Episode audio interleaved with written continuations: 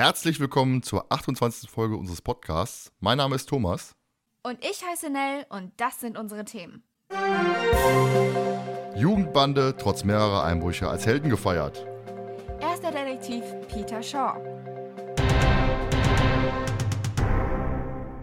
Mahlzeit zusammen, Thomas hier. Ich begrüße euch recht herzlich zu unserer Besprechung zum weinenden Sarg. Ich bin natürlich wieder nicht alleine. In ihrem Testament steht sehr wahrscheinlich, dass ihre Überreste in einem Park verstreut werden sollen. Sie möchte aber vorher nicht verbrannt werden. Hallo Nell. Hi. So, fühlt sich wenigstens entsprechend äh, des, des, Mottos des heutigen Tages äh, angesprochen.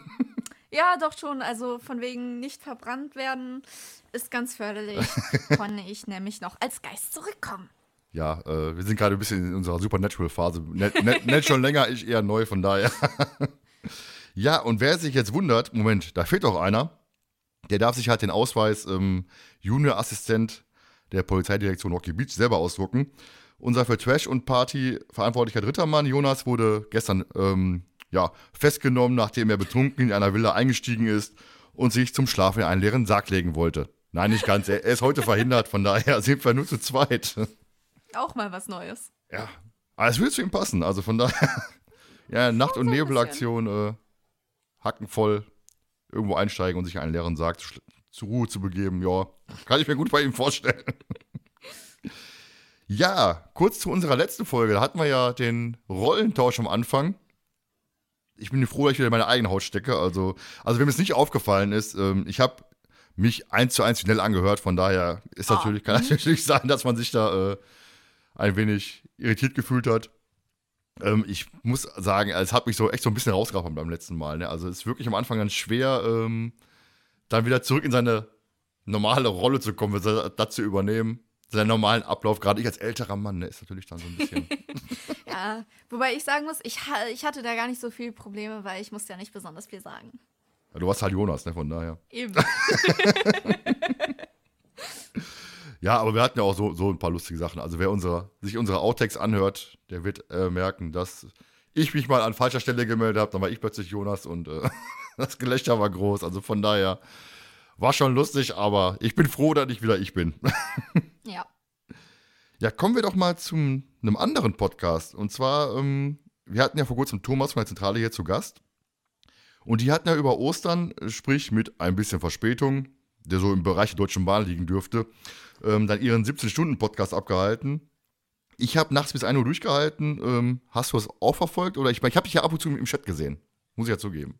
Also, ähm, ich habe ich konnte nicht ganz bis 1 Uhr nachts durchhalten. Das lag aber auch daran, dass ich bei meinem äh, Großvater zu Besuch war. Es war ja Ostern. Und dann hieß es, jetzt schnell Familienessen, du kommst jetzt her, mach das aus. Äh, das kann doch nicht so wichtig sein. Und ich so, aber ich will das doch eigentlich gucken. aber ähm, nee, es war, es war ganz witzig. Und wie gesagt, ich habe mich ja teilweise auch beteiligt, aber ich war eher der stille Zuhörer oder Zugucker. Ja, vor allem muss man denken, 17 Stunden. Also ich habe ja, wie gesagt, bis 1 Uhr durch, nur durchgehalten. Haben wir noch bis morgens gemacht. Also, ähm, ich weiß nicht, könntest du dir vorstellen, sowas zu machen? Ich meine, ich glaube, ich wäre irgendwann einfach tot nach, weiß ich nicht, sechs Stunden oder was. Ja, ich denke, also ich vermute, bei denen war das auch so. Irgendwann war der Saft dann einfach weg. Aber ähm, ich kann mir schon vorstellen, das zu machen. Ich könnte es mir einfach ultra witzig vorstellen. Alleine deswegen würde ich schon machen. Weil wenn du so, wenn du so keinen Schlaf oder so hast, dann äh, wirst du, äh, also je nach Typ wirst du dann entweder bissig oder ähm, das ist wie beim Alkohol kommt halt ganz verschieden und es wird dann eigentlich immer relativ lustig. Ich würde wahrscheinlich einfach spontan einschlafen wahrscheinlich. Also, dann wirst du richtig wecken. ja, wird so mittendrin. Im Moment war was. Also mhm. gerade bei drei Fragezeichen ist ja auch das Einschlafpotenzial relativ hoch, von daher. ja, stimmt schon. Ähm, die drei haben ja unter anderem die Folge Erbe des Meisterlings besprochen und hatten sich gewundert, warum denn der Held der Folge, Wilbur Graham, ich weiß, du magst ihn nicht, ich mag ihn umso mehr, die da Fragezeichen im Museum unbedingt festnehmen lassen wollte. Und da gab es halt eine nette Szene in, in dem Podcast von den, von den dreien. Ähm, Und dann merkt man, dass Kompetenz auch gewürdigt wird. Hören wir doch einfach mal rein. So, ich kriege ja heiße Infos vom Thomas von die 2 Podcast. Okay. Wenigstens, Ah, einer, wenigstens so. einer, der Ahnung hat. Wenigstens einer, der uns mal aus der Bresche hilft. Ähm, warum fordert Graham so eindringlich die Festnahme? Graham war in der Zentrale und hatte Eugenies Brief gelesen. Die Rätselseite fehlte, da Bob die ja mit in die Bibliothek genommen hatte. Stimmt, Bob sagt, ich nehme die mit, wenn ich nach den äh, Bildern forsche. Aus dem Brief folgert Graham, dass die drei Fragezeichen Eugenie Komplizen sind, weil er sie auffordert, die Bilder zu finden und schließlich haben sie ihn ja schon dreimal entkommen lassen. Ne? Super Papagei. Seltsamer Wecker und Poltergeist. Ja. Danke, Thomas. Das hat der, ich, gla- ich glaube das nicht. Beziehungsweise. also einmal würde ich unseren Thomas gerne austauschen, weil der scheint Fakten drauf Gerne, zu haben. gerne. Ja, nein, aber ähm, woher, jetzt mal ganz ehrlich, er soll dir mal bitte noch mal schreiben, ob er das irgendwo gelesen hat oder ob das so im Buch steht oder so, weil nur das Also, ich- ich- rauszukriegen, dann ist es für mich ein Genie, dann ist Also- es für mich ein Einstein, er ist für mich ein, ein Garant des Wissens. Also ich hätte einen Vorschlag. Ja. Ich gehe zu die zwei. Ja, Ja. Weil dann können sie sich umnennen in die zwei Thomas. Ja. Die haben Und- gerade kommentiert, wollen sie nicht.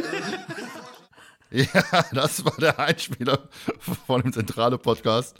Äh, fand's me- mega witzig. Ja, ich bin ja eh immer einer, der so ein bisschen mehr für die Bösewichte ist. Wobei Wilber jetzt nicht so der typische Bösewicht ist. Aber auch, die Szene hat mich selber auch gewundert und ich habe es ja eigentlich nur gewusst, weil wir ja damals bei den Fanatikern zusammen den Erbe des Meisterliebs äh, besprochen hatten und ich dazu das Buch gelesen habe. Und da stand es halt drin, äh, wie es dazu gekommen ist. Ja, auch schon, e auch schon ewig her, ne? Ja, schon, ich weiß nicht, letztes Jahr war das? Ja, ja. Also definitiv letztes Jahr, weil dieses Jahr haben wir fast gar nichts rausgebracht. schon, schon ewig her, aber interessant, interessante Stelle. Ja, Thomas, falls du das hören solltest, bist du natürlich weiterhin herzlich eingeladen. Also, auch wenn ich weiß, du wirst wieder mit Jelena Stories hier angekrochen kommen und mich damit zur Weißglut bringen, aber was soll's. ja, und wer sich die erste Folge von der Feuermondbesprechung der Zentrale anhört, der wird da auch einen kleinen Gastbeitrag von uns hören und wir haben ja noch eine andere Kleinigkeit dazu beigetragen. Ich weiß nicht, möchtest du verraten oder sollen wir einfach mal alle im. Mach ruhig, mach ruhig. Sagen wir nichts so. Okay, also hört einfach mal rein. Direkt am Anfang, denke ich, gehe ich davon aus, wird es da was zu geben. So, aber genug über andere Podcasts gequatscht. Kommen wir einfach mal zu unserer Folge hier. Und wir starten wie immer mit Nels Nerdschen Nebenfakten. Yes! Also, Nels Nerdsche Nebenfakten. Das Buch stammt von Megan und William Stein und erschien 1985. Der Originaltitel lautet In the Case of the Weeping Coffin und war ursprünglich Teil der Find Your Faith Mysteries.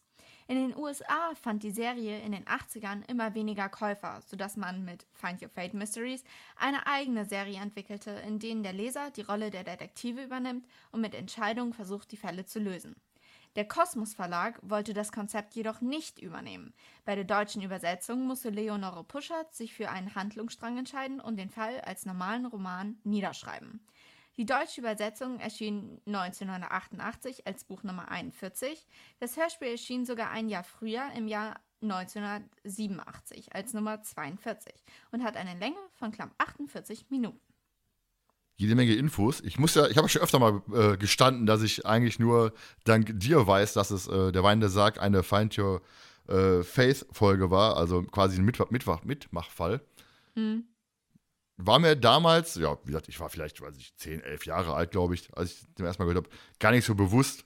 Also von daher weiß auch jetzt nach dem Lesen des Buches, muss ich sagen, ja, man merkt es an einigen wenigen Stellen, aber finde ich überhaupt nicht störend, muss ich sagen. Ich weiß nicht, ob bei dir ist.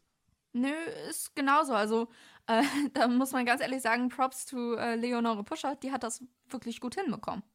Ja, wobei ich sagen muss, es gibt im Buch so ein, zwei Szenen, wo ich sage, oh, nein, nicht so. Aber da komme ich garantiert später nochmal drauf zu sprechen. Ich habe auch meinen Standardsatz in jedem Podcast. Da komme ich später drauf zu sprechen. Ne? Also irgendwie alles anteasern und hinterher vielleicht mal erwähnen.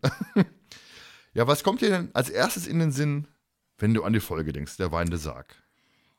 Also erstmal natürlich der namensgebende weinende Sarg und dann natürlich unser, äh, ich sag mal, Hauptcharakter eigentlich der Folge, nämlich äh, der liebe Michael, den ich so überhaupt nicht leiden kann.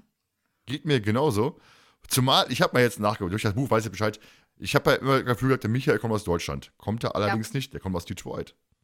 Also müsste er eigentlich Michael heißen. Ja.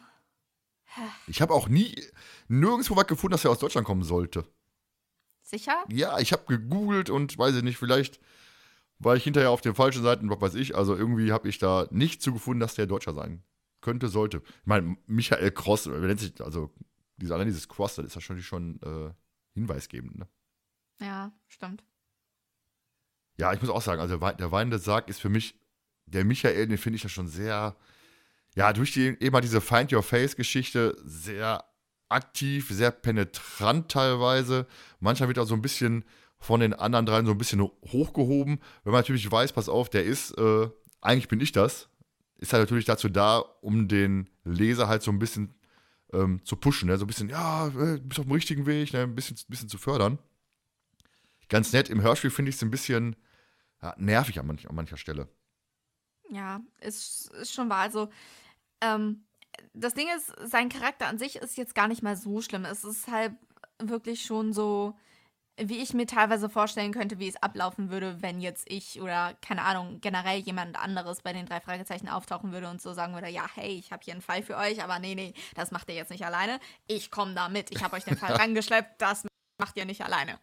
Ähm, äh, das Problem, was ich eher eigentlich habe, ist, äh, das ist jetzt vielleicht kein, aber das ist mit seiner Stimme. Findest du die nervig oder wie findest du die? Ich finde die irgendwie langweilig. Die, die, die ist so teilweise so tonlos irgendwie und äh, ich, ich komme damit irgendwie nicht klar. Ja, lustig ist ja, also dieser Michael Cross, äh, gesprochen von Matthias Klimser, ist auch der kleine Vampir, Rüdiger. Sagt ja wahrscheinlich nichts, ne? Eine Kinderserie aus den, boah, ich glaube, späten 80ern, glaube ich.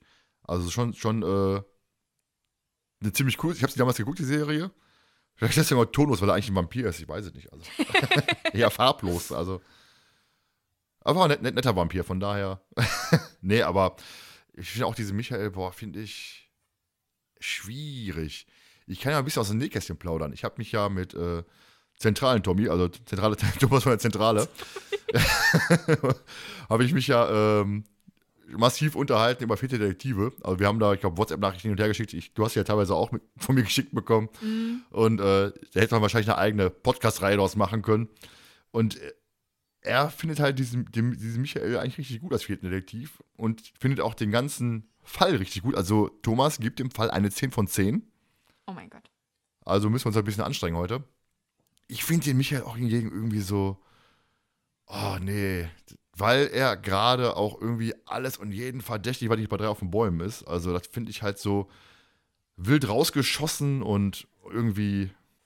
Ja, das Ding ist, ich denke, also dazu muss man sagen, wenn du jetzt quasi nicht so wirklich Erfahrung hast oder so jetzt totaler Krimi-Fan oder generell drei Fragezeichen dauerhaft hörst, wie wir beide, äh, kann ich es mir schon relativ gut vorstellen, dass du einfach von diesem Enthusiasmus gepackt wirst, so von wegen, geil, ich bin jetzt Detektiv, ich löse hier Fälle. Okay, wer kommt als Verdächtiger in Frage? Der. Okay, nein, der ist es nicht. Der vielleicht. Also, wie gesagt, ich kann es teilweise nachvollziehen. Es macht das Ganze natürlich nicht unbedingt äh, besser, aber ja. Ich erinnere mich eigentlich an dieses, an dieses Meme von, dieses typische, was ich mal war gewesen, irgendeine US-Talkmasterin, äh, wo, wo seine, du bist verdächtig, du bist verdächtig, du bist verdächtig. Ja, alle seid verdächtig, ne, also, ne, also, weiß ich nicht, bisschen komisch. Nee, aber bevor wir jetzt zu weit, zu weit schon in den Anfang reingehen, hast du dich auf die Folge gefreut, oder? Also da. Du hast ich, die vorgeschlagen, äh, ne?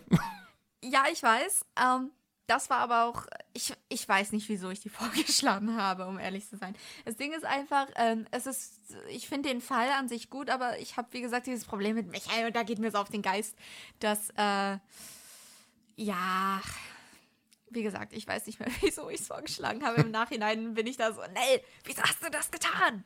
Echt? Also ich finde die Folge immer noch gut. Ich habe mich auch darauf gefreut, muss ich sagen ich fand es teilweise ein bisschen schwer zusammenzufassen, weil es passiert eine Menge in der Folge. Ne? Also ist ja der helle Wahnsinn, was, was da alles, alles abgeht. Da hätte ich mir echt gewünscht, dass man ein bisschen mehr Zeit gehabt hätte. Nicht halt nur diese 48 Minuten, wie die halt die Kassette mhm. damals hatte, sondern echt so, so, so 90 Minuten Stück, wie, wie heute ist. Da hätte man doch wesentlich sich mehr Zeit lassen können. Das Ding ist, ich glaube, das liegt daran, einfach wegen einem Find Your Fate Book, weil es diese verschiedenen Wege ja dann geben soll, wo du dauernd irgendwie zwei Sachen hast, wo du dich natürlich entscheiden musst, dass daran liegt, dass eben so viel vorkommt, weil du ursprünglich ja bestimmte Entscheidungen treffen musstest. Ja, aber richtig, richtig toll. Wobei ein paar Sachen, wo ich sagen muss, boah, irgendwie, nee, bisschen merkwürdig. Ähm, kommen wir doch mal, da Jonas nicht da ist, zu der Zusammenfassung der Folge in Ersetzen, diesmal von mir. Bei Ermittlungen in der Villa Markels stoßen ihre Fragezeichen und ihr Aushilfsdetektiv Michael nicht nur auf ein merkwürdiges Rätsel in Form eines weinenden Sarges, welcher das Versteck eines geheimen Testaments freigeben soll, sondern auch zufällig darauf, dass der Verwalter Edward Brackmann ein doppeltes Spiel spielt, indem er Kunstobjekte nachmachen lässt, um sie auszutauschen und die Kopie später stiehlt, um das Geld von der Versicherung zu kassieren. Letzten Endes können sie das Testament dank eines Tritts vor die Wand finden und der Gärtner eilt ihnen, allen Klischees zum Trotz, zu Hilfe, um Brackfast, Brackfast, Brackmann dingfest zu machen. Breakfast. Ja, du genau. ja, die Riesenparty, die es hinterher noch gibt. Ohne Mr. Silverstone. Jetzt fehlt Jonas, der sagt, hallo, ne? Also, Ja. Jonas, wenn du das hörst, selber schuld. Dann direkt im Anschluss die etwas andere Zusammenfassung, die wesentlich schöner ist, denn, wie gesagt, ich bin halt so der Fan von den Bösewichten. Und ich muss sagen, Brackmann finde ich grandios in der Folge. Ähm, der jahrelange Verwalter der Villa Markels, Edward Eddie Brackmann, muss auf der Suche nach dem verschollenen Testament seines verstorbenen Arbeitgebers, Schrägstrich Freundes, Jonathan Douglas Markels, mit widrigen Umständen kämpfen. Er muss nicht nur sein Hab und Gut vor Langfinger Margie verschützen, sondern auch die schlecht gesicherte Villa vor einer jugendlichen Einbrecherbande verteidigen. Letzten Endes kann er den Vandalen jedoch nicht standhalten und muss unter Druck des glasscheibenzerstörenden Gärtners auf das Erbe verzichten. Boah, ey, ich muss, also, ähm, ich frage mich, ob Jonas das hier hört, vielleicht, vielleicht auch nicht, aber ganz ehrlich, diese Zusammenfassung von der anderen Seite finde ich einfach immer wieder total geil. Ja, es, es macht auch wesentlich mehr Spaß, muss ich sagen, weil Ja. du kannst dir ein bisschen mehr, ein bisschen mehr Freiraum gönnen, sag ich mal. Ne? Also, und zumal halt auch die drei Fragezeichen gerade in dem Fall sich auch nicht immer richtig verhalten. Ne? Also, Ja. dann kommen wir doch aber zum Klappentext. Okay. dein Part. Also, die drei Detektive sind dem Geheimnis eines verborgenen Tresors auf der Spur.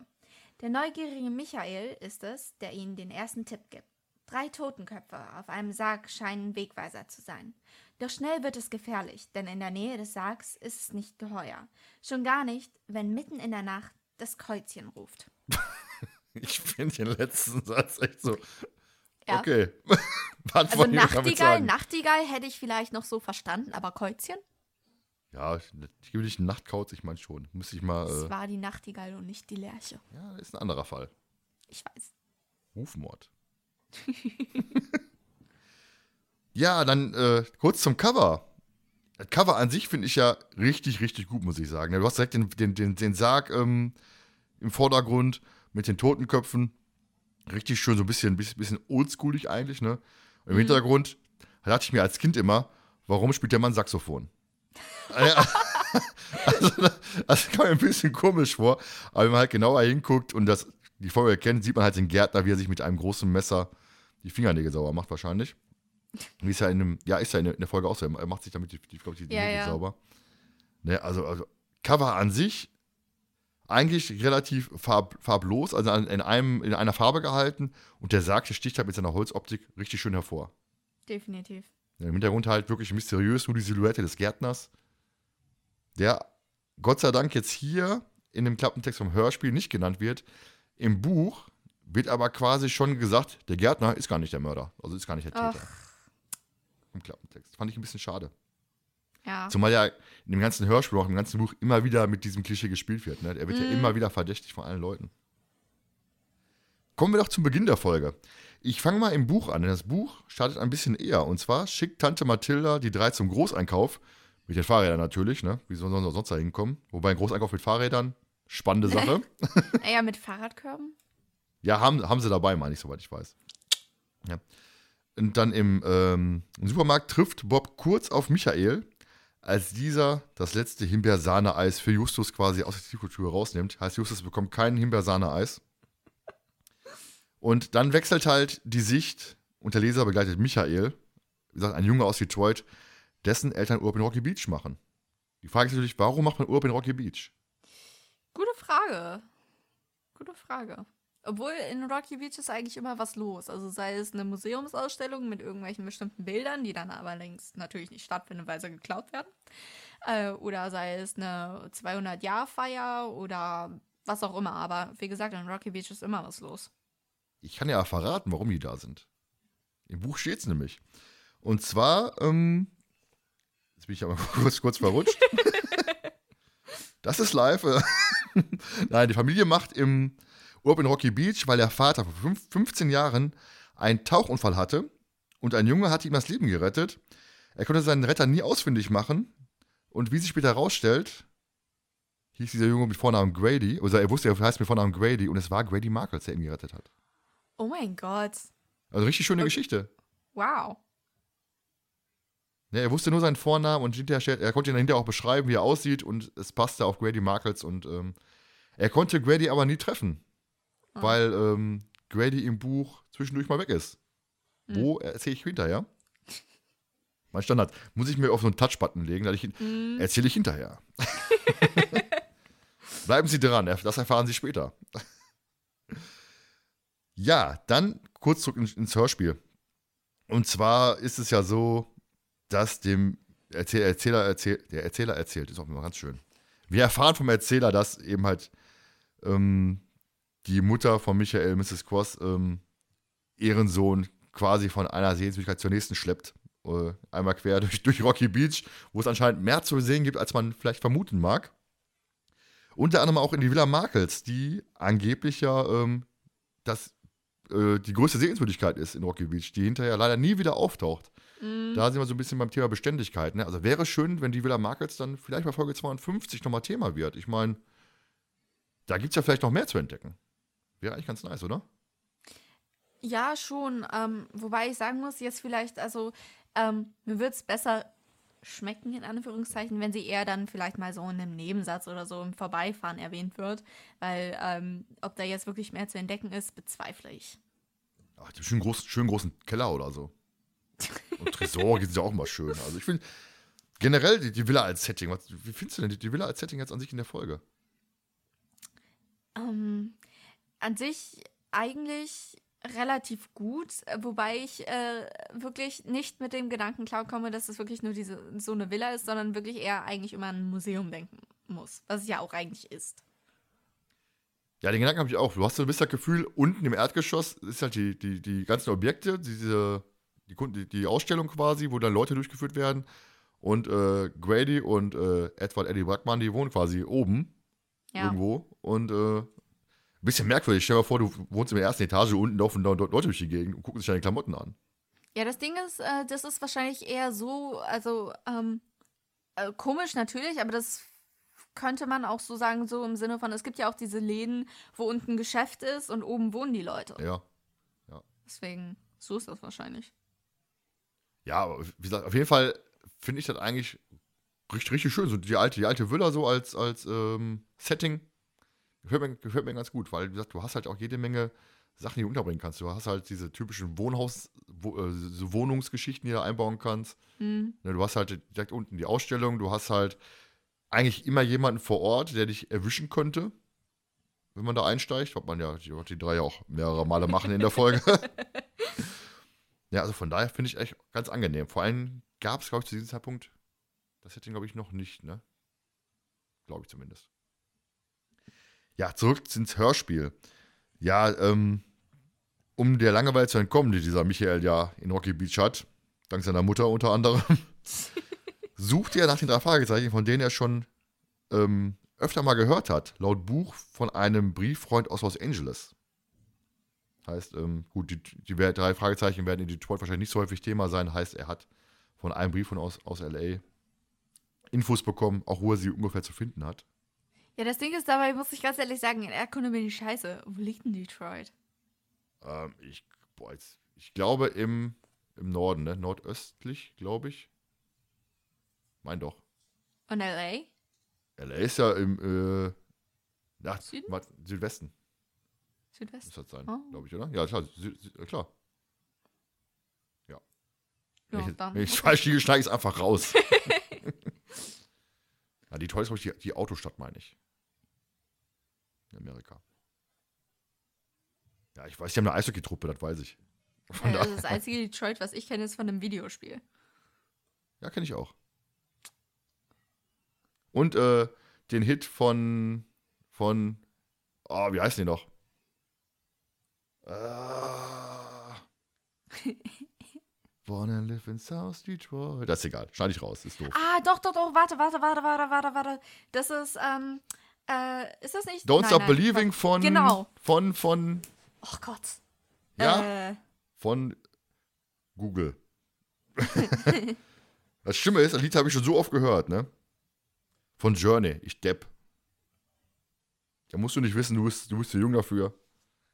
Ich, ich eigentlich fast auch. es gibt auch diese Momente, wo ich zu jung bin. ähm, zu, wieder zurück ins Hörspiel. Ähm, wir sind ja live in der Führung und bekommen damit, wie Margie Albright ein paar Hintergrundinfos raushaut. Ähm, sprich, Jonathan Markles hatte zu Lebzeiten ein erfolgreiches Unternehmen zur Herstellung allerlei Tresore. Und so sind auch in der Villa jede Menge Tresore.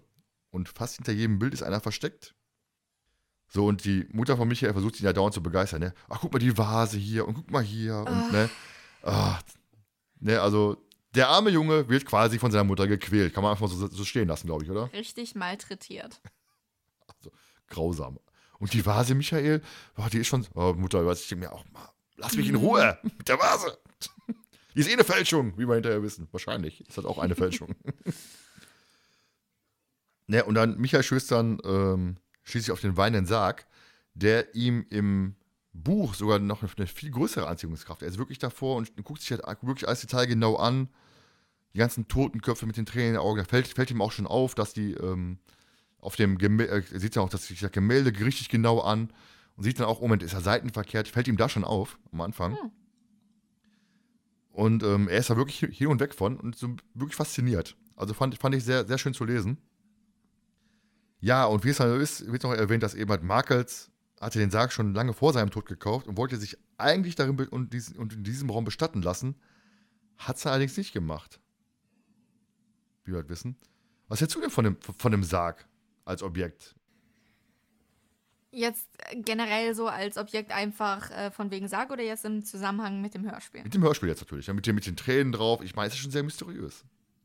Also mysteriös definitiv, vor allen Dingen, weil Sarg von wegen Leiche, Tod ist ja immer auch so, also mitgehangen, mitgefangen mit dem Thema. Ähm, aber sobald man eben weiß, so von wegen, äh, ja, der wollte sich ursprünglich da drin bestatten lassen und jetzt ist der Sarg hier und hat er doch nicht gemacht, da kommt natürlich die Frage auf, wieso? Genau.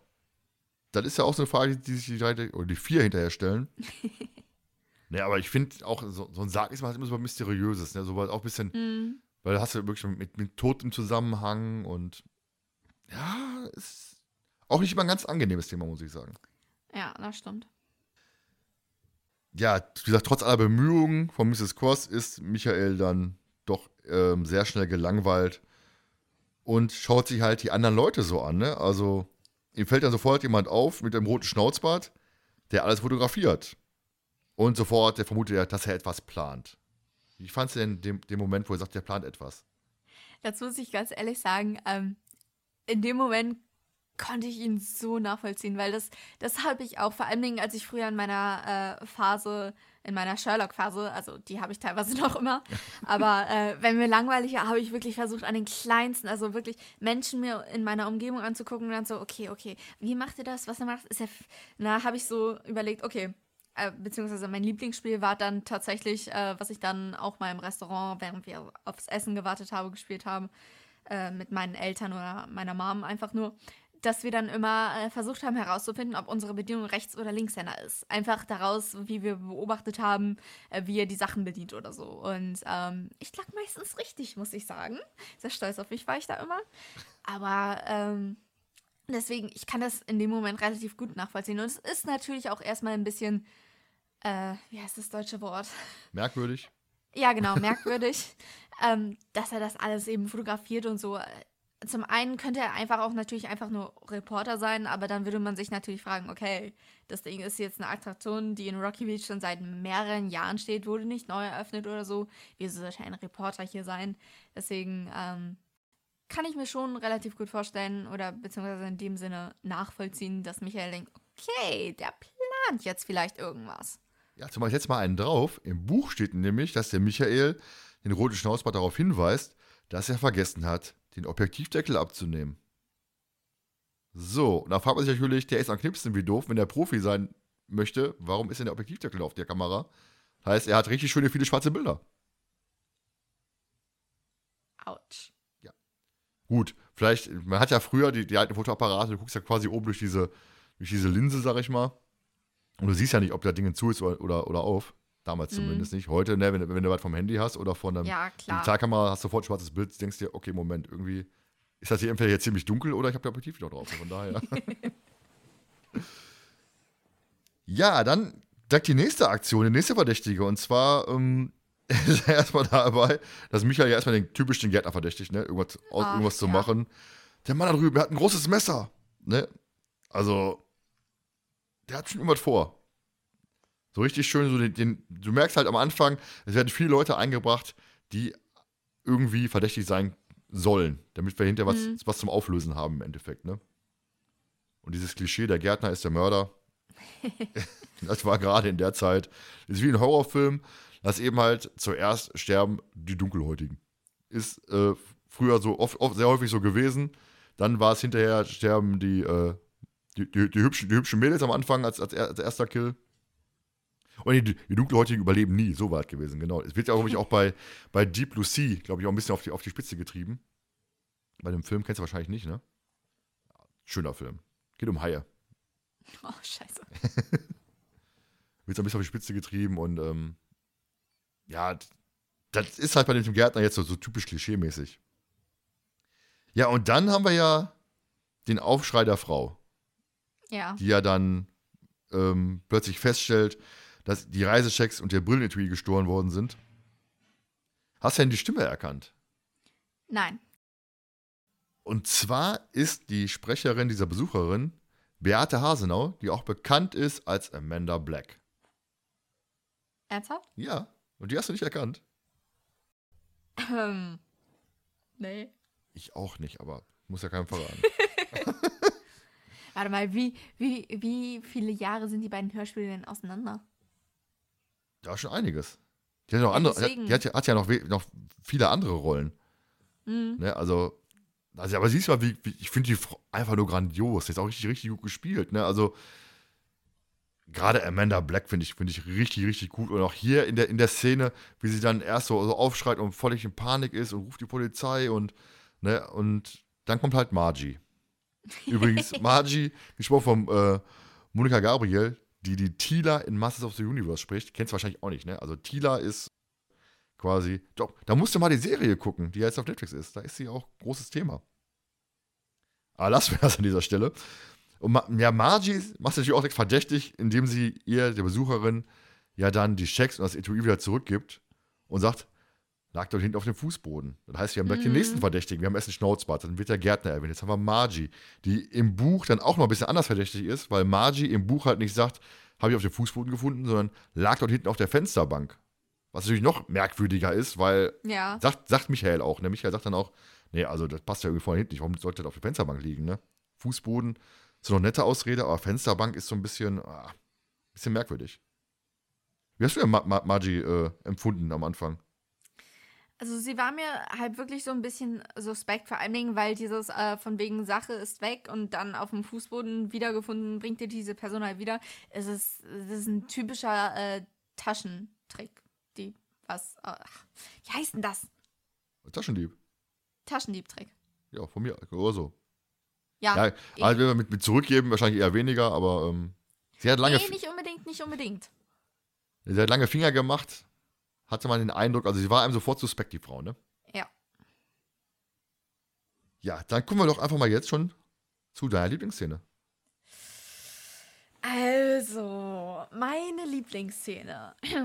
Es ist dann ja so, dass Michael ähm, dann äh, in seiner freien Zeit dann erstmal fragt, ob er ähm, äh, noch irgendwas zu tun hat, beziehungsweise er sitzt ja, glaube ich, am Mittagstisch mit seinen Eltern, richtig? Sitze, was weiß ich gar nicht mehr. Sitze mit seinen Eltern Mittagstisch, kann, kann Ja, sein. weil er dann so fragt von wegen, äh, ja, wollt ihr heute noch irgendwo hin? Ja, ich möchte da und dahin, habt ihr was dagegen? das ist Und dann macht er sich ja auf dem Weg, dann macht er sich auf dem Weg zum Schrottplatz, weil wie gesagt, er hat ja von den drei Fragezeichen gehört und möchte denen jetzt halb erzählen, was da er, beziehungsweise was er da alles in dem äh, Museum, nenne ich es einfach mal, äh, mitbekommen hat. Das Ja, vor, vor allen Dingen hat er ja gehört, dass die, die Fälle der Fragezeichen, der, mein Gott, er hat gehört, dass die Fälle der Fragezeichen immer am Schrottplatz irgendwo gestartet sind. Ne? Ja, genau.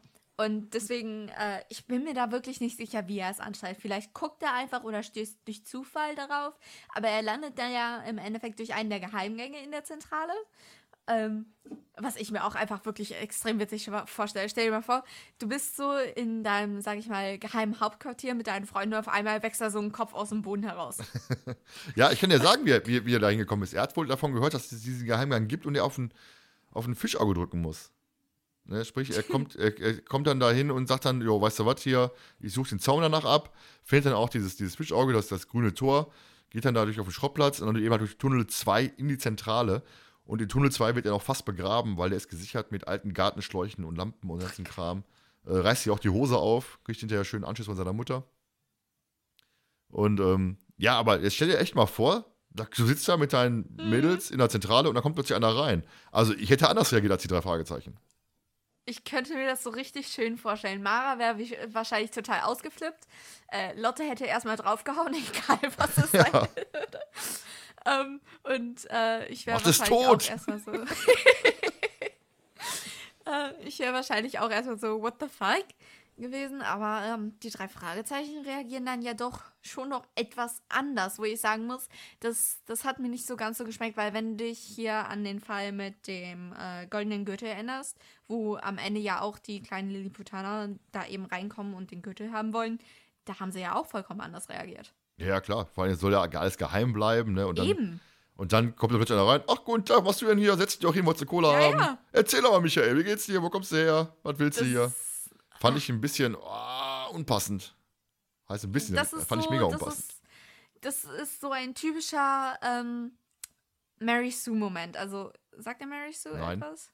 Also, Mary Sue, das beste Beispiel dafür ist wahrscheinlich, wenn ähm, der weibliche Hauptcharakter, dass auf einmal alle männlichen Hauptcharaktere sie total toll finden und sich sofort in sie verlieben. Also wirklich vom ersten Augenblick, wo sie sie sehen. Also, das ist so ein Mary Sue-Ding. Oder wie gesagt, deshalb alle diesen Charakter total mögen und ähm, das Typische aber meistens auch ist, dass so von wegen tragische Vergangenheit, dann bist du aber in der Gegenwart total beliebt, total toll und äh, eigentlich eher so Cinderella-mäßig unterwegs. Ja, merkt man auch bei, bei Justus, ne? Gerade Justus, der ich mir Eben. weißt du was, der ist doch normalerweise jetzt der Erste, der sagt, pass mal auf, Kollege, so nicht. Mhm. Ne? Und der sagt, ach guck mal, wen haben wir denn da? Ja. Ne? Also, fand ich merkwürdig, fand ich ein bisschen, ein bisschen unpassend. Wenn man jetzt allerdings weiß, dass eben halt dieser Ja. Michael der Leser ist, ne? Dann kannst du natürlich schlecht sagen, du kommst ja in die Zentrale rein und die vermöbeln dich erstmal. Wäre auch lustig, ne? Wenn du, wenn du zu Karate ausüben möchtest, geh auf Seite 40 weiter. Möchtest du Boxmoves ausführen, mach Seite 12. Ne? Also, Ich glaube, sowas, sowas gibt es sogar in manchen Your Fates-Dingern. ja, wäre lustig. Weil ich ja auch dann merkwürdig finde. Also Michael erzählt ja alles dann über die Villa, Mm, ja. was passiert ist. Und Justus sagt: Bob, Peter, habt ihr Lust? Heute Abend haben wir nichts Besonderes vor. Da können wir einfach mal in die Villa einbrechen. Genau, Justus. Äh, also, heute haben wir Langeweile, lasst doch mal irgendwo in eine Villa einbrechen. Ne? Also, wie anderen Kinobesuch planen, plant er einen Villa-Einbruch. Ne? Also, fand ich auch ein bisschen sehr, sehr merkwürdig in dem Moment. Allerdings wahrscheinlich auch so ein bisschen der, äh, der, der Länge des Hörspiels geschuldet. Vermute ich zumindest mal. Wobei ist, glaube ich, im Buch, glaube ich, ähnlich. Ja, es, es passt irgendwo nicht. Ne? Also ich glaube, Nee. Justus sagt ja nicht, normalerweise würdest du sagen, komm, wir gehen bei Tag dahin, gucken uns halt mal alles an, ne? ohne Gefahr, ohne Probleme und nicht, oh ja, ich habe heute Abend habe ich ein bisschen Zeit, lass doch mal eben kurz da einsteigen. Ja, dann kommen wir doch mal zu Jonas Lieblingsszene. Der ist jetzt nicht da und wir werden jetzt rätseln, wieso, weshalb das seine Lieblingsszene ist. Und zwar ist es so, nachdem die vier in der Nacht zuvor in der Villa eingebrochen sind und einen Einbrecher beobachtet haben, sieht Michael am nächsten Morgen die Nachrichten im Fernsehen, wo sich der Verwalter der Villa Markels, etwa Brackmann, entgegen der Beobachtung der vier äußert. Sprich, Brackmann hat Gepolter gehört, die Alarmanlage ging los, er verfolgte den Dieb, der schließlich eine alte chinesische Vase ähm, einem Komplizen über die Mauer reichte. Er konnte ihn aber weder erwischen noch erkennen, was ja alles erstunken und erlogen ist. Also es war ja wirklich kein, kein Gepolter, keine Alarmanlage, kein gar nichts. Sie kriegen ja äh, von dem allen dem nichts mit. Nur, dass eben halt wohl wer was, ein Dieb da war und was gestohlen hat. Mehr kriegen sie ja gar nicht mit. Ja, und Michael fährt dann zu den drei Fragezeichen, um ihnen davon zu erzählen. Die drei Fragezeichen sind ja im Moment auch ein bisschen noch gar nicht informiert. Also Michael informiert oder der Leser informiert die drei Fragezeichen darüber, was in der Villa passiert ist. Also was Brackmann gesagt hat. Ne? Als ob die das nicht mitbekommen hätten. Ja, du musst halt dem Leser so ein bisschen eine, eine Rolle zuschustern, ne? Du musst ihm ja sagen, pass auf, äh, ich als Leser bin genauso clever wie ihr. Zum Miträtsel. Ja. Da ist halt so ein bisschen der, der Fluch und Segen des vierten Detektivs in so, in so einem Mitmachfall. Also sonst kannst du sagen, wie es ja in den neuen Büchern, in diesen Mitmachbüchern ist, ähm, wie sollen Justus, Peter und Bob vorgehen? Hm, Was ja eigentlich auch ganz spannend ist, davon ab. Aber was meinst du denn, warum ist er jetzt Jo- Jonas Lieblingsszene? gute Frage. äh, keine Ahnung, um ehrlich zu sein. Ich vermute mal einfach um, um diese, diese Szene, dass, dass dieser Michael den dreien die Infos ranbringt, was ja eher untypisch ist.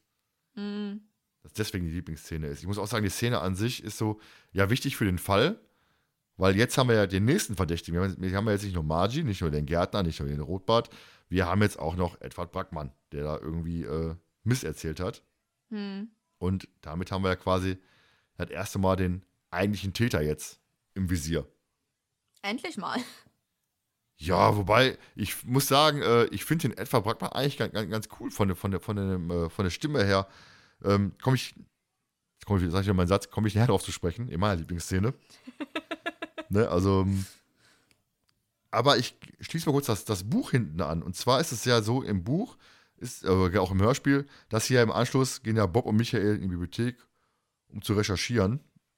Also alles über die, die über Markels, über die Villa als sie dann im Zeitungsarti- Zeitungsartikel gelesen haben, dass Jonathan Markels den Sarg ja schon vor Urzeiten gekauft hat, um sich daran bestatten zu lassen und seine Meinung kurz vor seinem Tod noch änderte, begegnen sie ja zufällig dem Fotografen mit dem roten Schnauzbart. Ist ja im, im Hörspiel auch so, dass Michael da hinterher rennt und quasi das, das Autokennzeichen sich äh, aufschreibt oder sich merkt. Und daher, da kommen sie dann hinterher auf seinen Namen.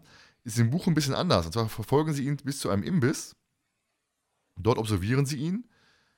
Und ähm, rote Schnauzbart trifft sie mit seinem Zwillingsbruder. Das heißt, wir haben plötzlich zwei rote Schnauzbärte da rumlaufen. Ähm, Bob und Michael trennen sich und jeder observiert einen der beiden. Michael, mit dem wir ja mitgehen, weil wir sind ja der Leser im Endeffekt. Äh, Michael beobachtet, wie sein roter, wie sein roter Schnauzbart, habe ich jetzt aufgeschrieben, wie sein roter Schnauzbart sich auf den Weg macht, ähm, sich mit einem Mädchen trifft auf einem Spielplatz. Und clever wie Michael ist, versteckt er sich anschließend im Wagen des äh, roten Schnauzbarts. Was eigentlich, weiß ich nicht, also wenn ich jemanden observieren möchte, verstecke ich nicht, nicht, nicht in seinem Wagen, oder? Äh, nee. ähm, gefährlich. Der rote Schnauzbart steigt natürlich dann, wie es kommen muss, mit dem Mädchen in seinen Wagen ein und fährt los. Und auf der Fahrt kriegt er halt mit, dass es sich bei dem Mädchen um die kleine Tochter handelt, die eigentlich bei ihrer Mutter und dessen Freund wohnt und die der Vater nun zu sich holen möchte und dafür nun den Staat verlassen will. Sprich, äh, ist ja quasi Kindesentführung. Oh, wow. Ne? Und an einer Raststätte kann Michael dann unbemerkt aus dem Auto entkommen. Nach einem Anruf in der Zentrale wird er dann von Patrick und Kenneth eingesammelt. Und der rote Schnauzbart wurde halt noch an der Raststätte festgenommen, denn er ist dort zufällig auf seinen Schwiegervater getroffen. Und er hat die Polizei gerufen. Das heißt, zack, der war schon mal außen vor.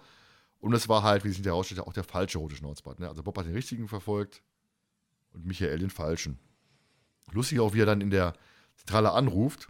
Und Justus sagt dann, Bob ist übrigens auch noch nicht wieder eingetroffen. Er hat uns allerdings bisher erspart, sich als Detektiv auf heiße Spur gleich über Dutzende von Kilometern verschleppen zu lassen und anschließend den Rettungsdienst zu rufen. Ja, also er kriegt der Michael erstmal schön einen vor den Latz geknallt, aber Michael ist ja äh, im Buch noch ein bisschen, ah, weiß ich, ich finde ihn unsympathisch. Ne? Er sagt dann, Justus, du lässt das jetzt gefälligst nicht länger über, diese, über dieses kleine Missgeschick und ich posaune dann in meiner Klasse in Detroit nicht aus, was für eine prachtvolle Figur du früher als Baby Fatso im Kino gemacht hast.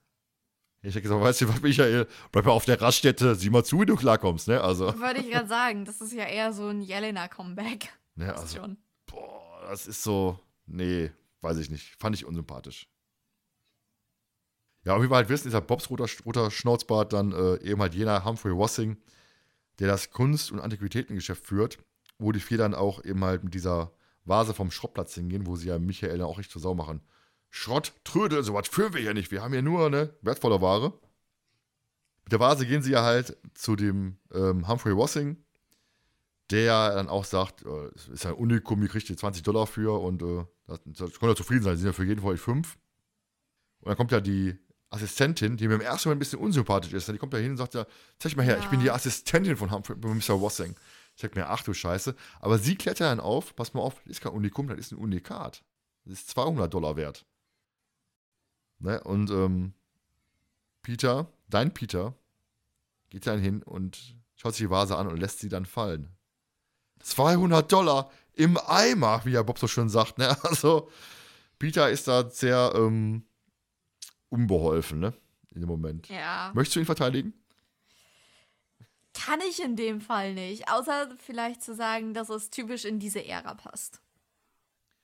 Ich habe ja noch eine Info, ne? Von einem anderen Podcast, den wir eingangs mal erwähnt haben. Thomas hat sich ja ähm, damals auch das ähm, Find Your Face Original äh, durchgelesen. Und es ist so, dass dieser Moment eigentlich dem Leser gilt. Ne? Also der Michael lässt eigentlich die Vase fallen. Und das ist auch das Ende des Falles. Das heißt, die drei sind so sauer, dass sie dich links liegen lassen und alleine weitermachen. Ja. Fand ich eine sehr geile Also, Info. äh, oha! Das heißt, könnt, ihr, Schieben die das einfach Peter in die Schuld? heißt, äh, wir, wir, können, wir, wir können jetzt Peter loswerden und wir haben demnächst Justus, nee, Micha nee, und Bob. Nee, nee, dann höre ich das Zeug nicht mehr. Justus, Micha und Bob. nee, muss ich auch nicht haben. Also von, von, von daher. Ja, aber, ne, aber finde ich auch ganz interessant, wie dann Leonore Puschert das eingebaut hat. Ne? Also, so hast du halt den Humphrey Wassing quasi aus der Geschichte raus. Denn wie sich hinterher herausstellte, hat eben halt der Brackmann ihn wirklich kontaktiert. Er soll sich dann doch mal umschauen, was er gerne haben möchte. Deswegen hat er auch die Fotos gemacht. Also er hatte wirklich Dreck am Stecken. Er hatte, deswegen hat er die Fotos gemacht, um sich mal anzugucken, ach, was könnte ich mir denn hier mal aus der Ausstellung so gönnen. Ne? Also so hast du hast Humphrey Wassing quasi aus der Geschichte jetzt quasi raus. Supermarkt mit äh, ganz raren Antiquitäten. nice. Ja, da kommen wir schon zu meiner Lieblingsszene. Quasi eine Doppelszene im Endeffekt. Ne? Also, weil ich diesen Kontrast zwischen Grady, Markels und Brackmann mag. Die vier sind ja immer ausnahmsweise äh, bei einer ganz normalen Führung. Also tagsüber in der Villa, ganz legitim, ganz legal. Mal nicht abends, nicht mal, nicht mal eben eingebrochen. und wollen die Ausstellung bei Tageslicht unter die Lupe nehmen. Und sie wollen auch Grady Markels besuchen, der halt im Obergeschoss der Villa wohnt. Und da haben wir ja den Moment, wo dann eben mal dieses Durchgang Verbotenschild ist. Justus sagt dann eben halt, so etwas ist für einen Detektiv gerade zu einer Aufforderung weiterzugehen. So, und halt jetzt deine News, ne? Erster Detektiv Peter mal jetzt äh, in Angriff zu nehmen, ist es im Buch so, dass Peter Justus nachäfft und sagt dann, die erforderlichen Ermittlungen im vorliegenden Fall rechtfertigen es wohl, dass wir uns durch solche Vorschriften nicht aufhalten lassen. Ne? Also, und Justus merkt halt auch, dass, dass eben halt ähm, Peter ihn so ein bisschen nachäfft und sagt dann, ja, wo gehen wir hin? Gehen wir jetzt die Treppe hoch oder bleiben wir hier unten, gehen wir ins Büro rein? Ne? Und Peter ist so ein bisschen, äh, Moment, er, also er, er schießt so ein bisschen zurück. Fand ich ganz witzig, schade, dass es nicht, nicht im Hörspiel ist, muss ich sagen. Finde ich auch tatsächlich schade, weil äh, das Ding ist, es zeigt einfach nochmal, wie viel die drei doch zusammen abhängen, weil ähm, das kannst du ja nicht einfach so, also da brauchst du, um quasi, sag ich mal, deinen besten Freund oder so jetzt, oder wie wir das hier gemacht haben, nachzuäffen oder generell so, wie er sich quasi auszudrücken, da muss man ja schon doch relativ viel Zeit miteinander verbracht haben. Ja, dann auf jeden Fall. Ja, vor allen Dingen, es hat ja so ein bisschen, bisschen auch die, die Freundschaft zwischen den dreien, dass sie so ein bisschen auch mal ein bisschen hochnimmt, ein bisschen mit, mit, mit Witz an die Sache rangeht, obwohl man halt in der Nacht zuvor dann in die Villa eingebrochen ist Ja. äh, und die ganzen Geschichten, die man da erlebt hat. Also ganz, ganz easy peasy, mal ein bisschen auf den Arm genommen. Ja, sie sind dann oben zu Grady Markles, der da richtig schön fröhlich Klavier spielt, klopfen dann da an. Und Grady ist ja sehr, sehr offen den, den, den dreien, den Vieren gegenüber. Ne? Er erklärt ja dann auf, dass er eigentlich die Firma seines Großvaters übernehmen sollte. Er wollte aber lieber Schriftsteller werden oder Maler oder Journalist oder sonst irgendwas und ging dann weg. Und als sein Großvater ähm, starb, kam er zurück, um sein Erbe anzutreten. Doch im Testament steht, dass er erst nach dem Tod vom Verwalter Brackmann antreten darf. Und Brackmann selber hatte ja gehofft, alles zu erben. Und Brackmann ist auch der Meinung, dass im Haus noch irgendwo ein Testament versteckt ist. Und auf die Frage, denn, warum der Großvater das Bild vom Sarg gemalt hat, hat er auch keine Antwort. Und er gibt sogar den, den dreien, also den vieren, ja auch ein mögliches Motiv an. Er sagt ja, Motiv ist Geldmangel.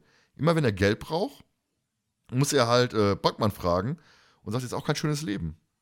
Ne, also er, er gibt ihm alle Infos plus Motiv gegen sich selber, was ja ihn für mich eigentlich direkt, direkt ähm, unverdächtig, also unverdächtig macht, gar nicht, gar nicht verdächtig macht, Ja. weil der, ich finde ihn auch mega sympathisch von der Stimme her, das ist für mich echt so einer, so in so, einem- in so einem grauen Anzug sitzt er dann da, so eine dürre Gestalt, lichtes Haar, weiß ich aus dem Buch. Ne, also ich finde ihn mega sympathisch und du lachst, du hast eine andere Vorstellung von ihm. Nee, tatsächlich auch, aber das Ding erinnert mich in äh, dem äh, Sinne total an Beefy. Ja, Weil da Stimmt. ist ja auch so von wegen, ist es bei ihm nicht auch so, bis er 21 ist oder so, darf er äh, vom Verlag oder vom Geld, was er geerbt hat, nichts ausgeben äh, und muss dann warten, bis, ähm, wie gesagt, er 21 wird? Oder war das, das, das warte mal. Äh, oder war das jetzt doch vielleicht eher äh, Karl Magnus? Ach du heilige Mutter. Ja, ja. Maria. Der, der darf ja erst, erst erben, äh, er darf ja erst, erst die, die Dings antreten, der silbernen Spinne hinterher. Ja. War, Aber, also, was, aber was ich ja viel mehr erinnert hat, ne? An die Hm. gefährliche Erbschaft. Hat der Kello ja sagte, weißt du was, ich gucke, dass ich die Edelsteine selber finde. Denn sonst bin ich am Ende ja nur der Mann einer reichen Frau, der um jedes Taschengeld betteln muss. stimmt. Ne? Und, und, und äh, Grady ist aber, der hat zwar dasselbe Motiv, aber er wirkt halt einfach mega sympathisch. Also Ja. ich, ich, mag, ich mag ihn total. Also das ist wirklich so einer, wo ich sage, oh, weißt du was, das ist ein lieben Kerl, der ist es nicht. Wobei natürlich dann schockierender gewesen wäre, wenn er es gewesen wäre, ne? Das stimmt. Ähm, ich kann ja mal noch ein bisschen aus dem Nähkästchen plaudern, aus dem Buch. Und zwar ist es so, dass er sich mit einem äh, Mädel getroffen hat, mehrmals, ähm, die in dem Buch auch eine, eine, eine, andere Rolle spielt. Aber das fand ich jetzt natürlich nicht, nicht mega erwähnenswert. Und die Frau hat gesagt, ja, ich finde dich ganz interessant, aber du gibst dich mehr mit deinen Hobbys ab, als mit mir. Ich brauche eine, quasi eine Auszeit, ich fliege mal zu meiner Freundin nach Montreal. So, und was machen die drei Fragezeichen, wie sie sind? Justus sagt, wenn sie sie wirklich lieben oder sie wirklich zurückhaben wollen, sagt Piet, Peter sagt es, glaube ich, sogar, fliegen sie auch in Montreal und ähm, besuchen sie. Und Justus sagt nämlich, und besorgen sie vorher einen großen Rosenstrauß. Oh mein Gott. Die drei Fragezeichen Vermittler. Ja, die, die wisst ja, ir- irgendwelche Dating-Shows mit den drei Fragezeichen. ne? Wobei man sagen muss, vielleicht hat Peter da auch einfach Erfahrung mit Kelly. Hatte da Kelly schon? Ich glaube nicht, ne? Giftige Gockel erst. Giftige Gockel war die Ach Folge. ja, scheiße, stimmt. Stimmt. War, war später. Kam später erst. Wenig später, aber später. Vielleicht hat er sie schon mal gesehen und hat sich Gedanken gemacht, wie er mit ihr anbandeln kann. Wobei wir wissen ja, Kelly Ja, hat ja, Kelly, Kelly hat sich selber entschieden. Pass mal auf, Peter, du brauchst eine, du brauchst eine Freundin, Mhm. hier bin ich. Ne, also, Auch Justus mit den Rosen. Huh. ja, wahrscheinlich durch Onkel Titus ein bisschen Erfahrung gesammelt. Wie man, Stimmt, Onkel Titus ist wahrscheinlich gerade eine, ein guter wie Einfluss. man eine Frau beruhigt. Also Tante Matilda, wenn die on Feuer ist, dann weiß Onkel Titus sich garantiert zu helfen. ja, wie gesagt, welcher lustig finde, ist der, der, der Kont- Kontrast zu, zu Edward Brackmann. Sie machen dann die, die Tür zu, erstmal ziemlich geil, sie machen die Tür zu und instant geht die Klaviermusik wieder an. Ne? Also instant sitzt dann Grady Marcus wieder an seinem Klavierchen und spielt Klavier. Äh, Er hat endlich wieder Besuch gekriegt, ne? Oder er freut sich, dass er vielleicht nach Montreal fliegen darf, ich weiß es nicht. Seine Angebeteten. Sofort geht die Klaviermusik wieder vollspann los, was ich ziemlich gut finde. Und sie erwischen dann eben halt Margie bei Brackmann im Büro den Schreibtisch durchwühlen. Ähm, ist halt so, wenn man erstmal generell, wir haben schon Margie so als, als, als Langfinger schon so ein bisschen Trickdieben-mäßig Mhm. und haben wir schon, schon besprochen. Im Buch ist es dann wirklich so, dass sie hinterher Margie auch noch verfolgen und stellen fest, dass sie halt Geld geliehen hat und sie konnte es nicht zurückzahlen. Deswegen war sie so ein bisschen unter, unter Druck. Naja, das heißt, sie hat auch Dreck am Stecken, aber an anderer Stelle. Hm. Ähm, Margie ist ja relativ schnell weg. Sie sagt ja, ich suche hier, ich suche hier einen Brief. Im Buch heißt dann auch, sie sucht einen Brief, die hat den Besucher ihr mal gegeben und ähm, sie fand ihn so rührend. Brackmann hat ihn, hat ihn ihr weggenommen, hat, sie, hat ihn mal liegen lassen. Dann hat der Brackmann ihn eingesackt und sagte, konzentriere dich mal lieber auf deine Arbeit hier, statt den Brief da zu lesen. Ne, also Margie spielt dann auch die, die, die Liebeskarte aus im Endeffekt und sagt, ja, das ist ein Brief von einem Besucher. Den wollte ich wieder zurückhaben. Die arme Maus. ja, und dann kommt ja, nachdem Margie weg ist, Brackmann rein und ist ja erstmal richtig sauer. Er will sie ja auch verscheuchen, ne? Äh, Was macht ihr? Ihr habt die jetzt zu suchen. Und ähm, gebe mir auch die Karte. Und dann sagt Herr Brackmann, die Fragezeichen stehen wohl für mangelndes Benehmen, was? also richtig sauer. Gut, verständlicherweise auch. Ne? Er, die kommt, er kommt da in sein Büro, der ist durch die Schreibtisch durchwühlt. Die, da stehen drei, drei Fremde oder vier Fremde im Büro. Und das ist ja erstmal so ein bisschen, wäre ich auch 180, wenn einer in meinem Büro stehen würde. Und Justus spielt ja dann erstmal seine, du kommst, aus- kommst aus dem Gefängnis Freikarte. Sprich, ja, bevor sie die Polizei rufen, hier unsere Visitenkarte. Ne? Also sofort ähm, als Legitimation, wir sind Detektive, wir dürfen das. Obwohl sie ja gar nichts gemacht haben im Endeffekt. Ne? Aber im Buch ist es ein bisschen anders. Im Buch ist es so, Brackmann will die Polizei rufen und Justus klemmt ihm die Visitenkarte an die Wählscheibe und Brackmann sagt, eure Weltfirma kenne ich vom Hören sagen. Fünf Minuten gebe ich euch, ne? Also, also auch herablassend, aber irgendwie an, fand, fand ich ein bisschen, ein bisschen passender vom Buch her. Ja, aber wie gesagt, Brackmann ist natürlich dann äh, erstmal durch diese ganze Geschichte mit dem Diebstahl verdächtigt, die, die, die Falschaussagen verdächtigt. Und eben halt jetzt auch vom Auftreten her für mich eigentlich so ein, ein Gegenstück zu, zu Markels. Ne? Also, also, also Markels ist für äh, Grady Markels besser gesagt, ist wie gesagt der Hämpfling und Brackmann ist für mich so, echt so ein bulliger Typ. Ne? Also einer, Ja. ne, der wirklich dann direkt äh, Kasala gibt und äh, der Marcus ist so, äh, Grady ist so zurückhaltend und Brackmann ist direkt so forsch. Er sagt so, hau drauf. Dazu muss man sagen, äh, denke ich, dass das ja aber auch natürlich erstens so beabsichtigt ist und zweitens, wenn du jemanden hast, der verdächtig ist, der dann sich gleichzeitig auch noch wie das größte Arschloch benimmt, dann ist doch eigentlich meistens klar, dass äh, der entweder der Täter ist oder nebenbei auch noch Dreck am Stecken hat. Äh, wohingegen dann, wie jetzt auch bei Grady Markles, ist dann total ähm, äh, überraschend wäre, wenn er dann tatsächlich der Täter wäre. Aber äh, zum Glück ist das ja in dem Fall nicht so. Ja, ich finde auch Brackmann, der, der strahlt jetzt so eine Gefahr aus irgendwie durch sein, durch sein Auftreten, Ja. durch seine Stimme. So weißt du sofort, Boah, nicht, halte ich lieber fern von dem. Der, der könnte gefährlich ausgehen. Also wieso, wenn der, der Nachbar, der dich so auf dem Kieker hat, sag ich mal, oder der Lehrer dich auf dem Kieker hat, ne, also da sagst du direkt, okay, von dem halte ich mich lieber fern. Könnte böse enden. Apro Ende. Da kommen wir auch schon zum, zu, zum doppelten Ende im Endeffekt. Wir haben, ja, wir haben ja quasi zwei Enden. Und zwar haben wir ja einmal den Moment, dass die vier halt wieder in die Villa einbrechen. Und Bob haut ja diesmal eine Vase runter. Ne? Justus nimmt dann geistgegenwärtig eine, eine, eine Scherbe mit. Im Buch ist das ein bisschen anders. Im Buch fliehen sie und Justus sagt, ich muss mal kurz zurückgehen, ich komme gleich wieder. Also, ähm, und die anderen denken sich natürlich, also ist er bescheuert? Warum will er denn jetzt denn schon wieder zurück in, zurück in die Villa? Und er klärt dann halt auf, dass eben halt ihm beim Zerbrechen schon etwas geschwant hat. Denn wenn kostbare Dinge zers- zerspringen, hört es sich anders an. Also Justus mit dem perfekten Gehör hat sofort erkannt, Moment, Sherlock Holmes lässt grüßen. da stimmt doch was nicht. Und geht zurück mit, ein Stück der, äh, der, der Vase mit. Ist allerdings gut gelöst, auch im Hörspiel, muss ich sagen. Also, dass er einfach- die einfach einsteckt, weil äh, Spaß, Zeit und Ergebnis war das, das gleiche. Ähm, ja, Just lässt ja die Vase später dann ähm, untersuchen, die Scherbe. Und es stellt sich heraus, dass es eine Fälschung ist. Weil Bob natürlich erstmal in die Zahl kommt, boah, ach, die Vase erinnert muss ich daran. Da kriege ich jetzt noch Schweißausbrüche. Ne? Also Bob ist wirklich fix und fertig, während Peter, der eine 200-Dollar-Vase hat fallen lassen, völlig egal. Ne? Also ja, ist schon 24 Stunden her, also quasi gar nicht mehr relevant. Lass ich mal so stehen. Also Peter ist halt relativ äh, gechillt. Wobei er so ein bisschen sich selber äh, hätte zurückerinnern müssen. Ne? Also man sagt sich, oh mein Gott, die Vase, die ich kaputt gemacht habe, die war ja genauso teuer. Wobei, die, die Vase wahrscheinlich noch teurer von Bob, ne? Vermutlich. Ne, also wie gesagt, Justus lässt halt die ähm, Vase untersuchen. Es ist eine Kopie. Und daher kommen sie dann hinter, Moment, entweder kommen jetzt Grady, Buckman oder der Gärtner in Frage. Die tauschen halt die, ähm, die Ware aus. Also das Ausstellungsstück tauschen sie aus durch, ein, durch eine Fälschung, verkaufen das Original und melden halt später das ähm, Duplikat als. Ja, kurz nochmal zum Buch. Ich mal ziemlich viel ins Buch, merke ich gerade. Im Buch ist es so, dass sie Brackmann mit einem Trick aus der Reserve locken. Und zwar ruft Morton unter falschen Namen an und gibt vor, ein Ausstellungsobjekt kaufen zu wollen. Ne? Also Brackmann sagt erst, wiegelt erstmal ab, ne, ne, ne, will ich nicht. Und er sagt dann, ich bin bereit, jeden Preis zu zahlen. Ach Und Gott. da ist dann Brackmann so ein bisschen, oh, weißt du was, kann ich mir ja doch mal antun.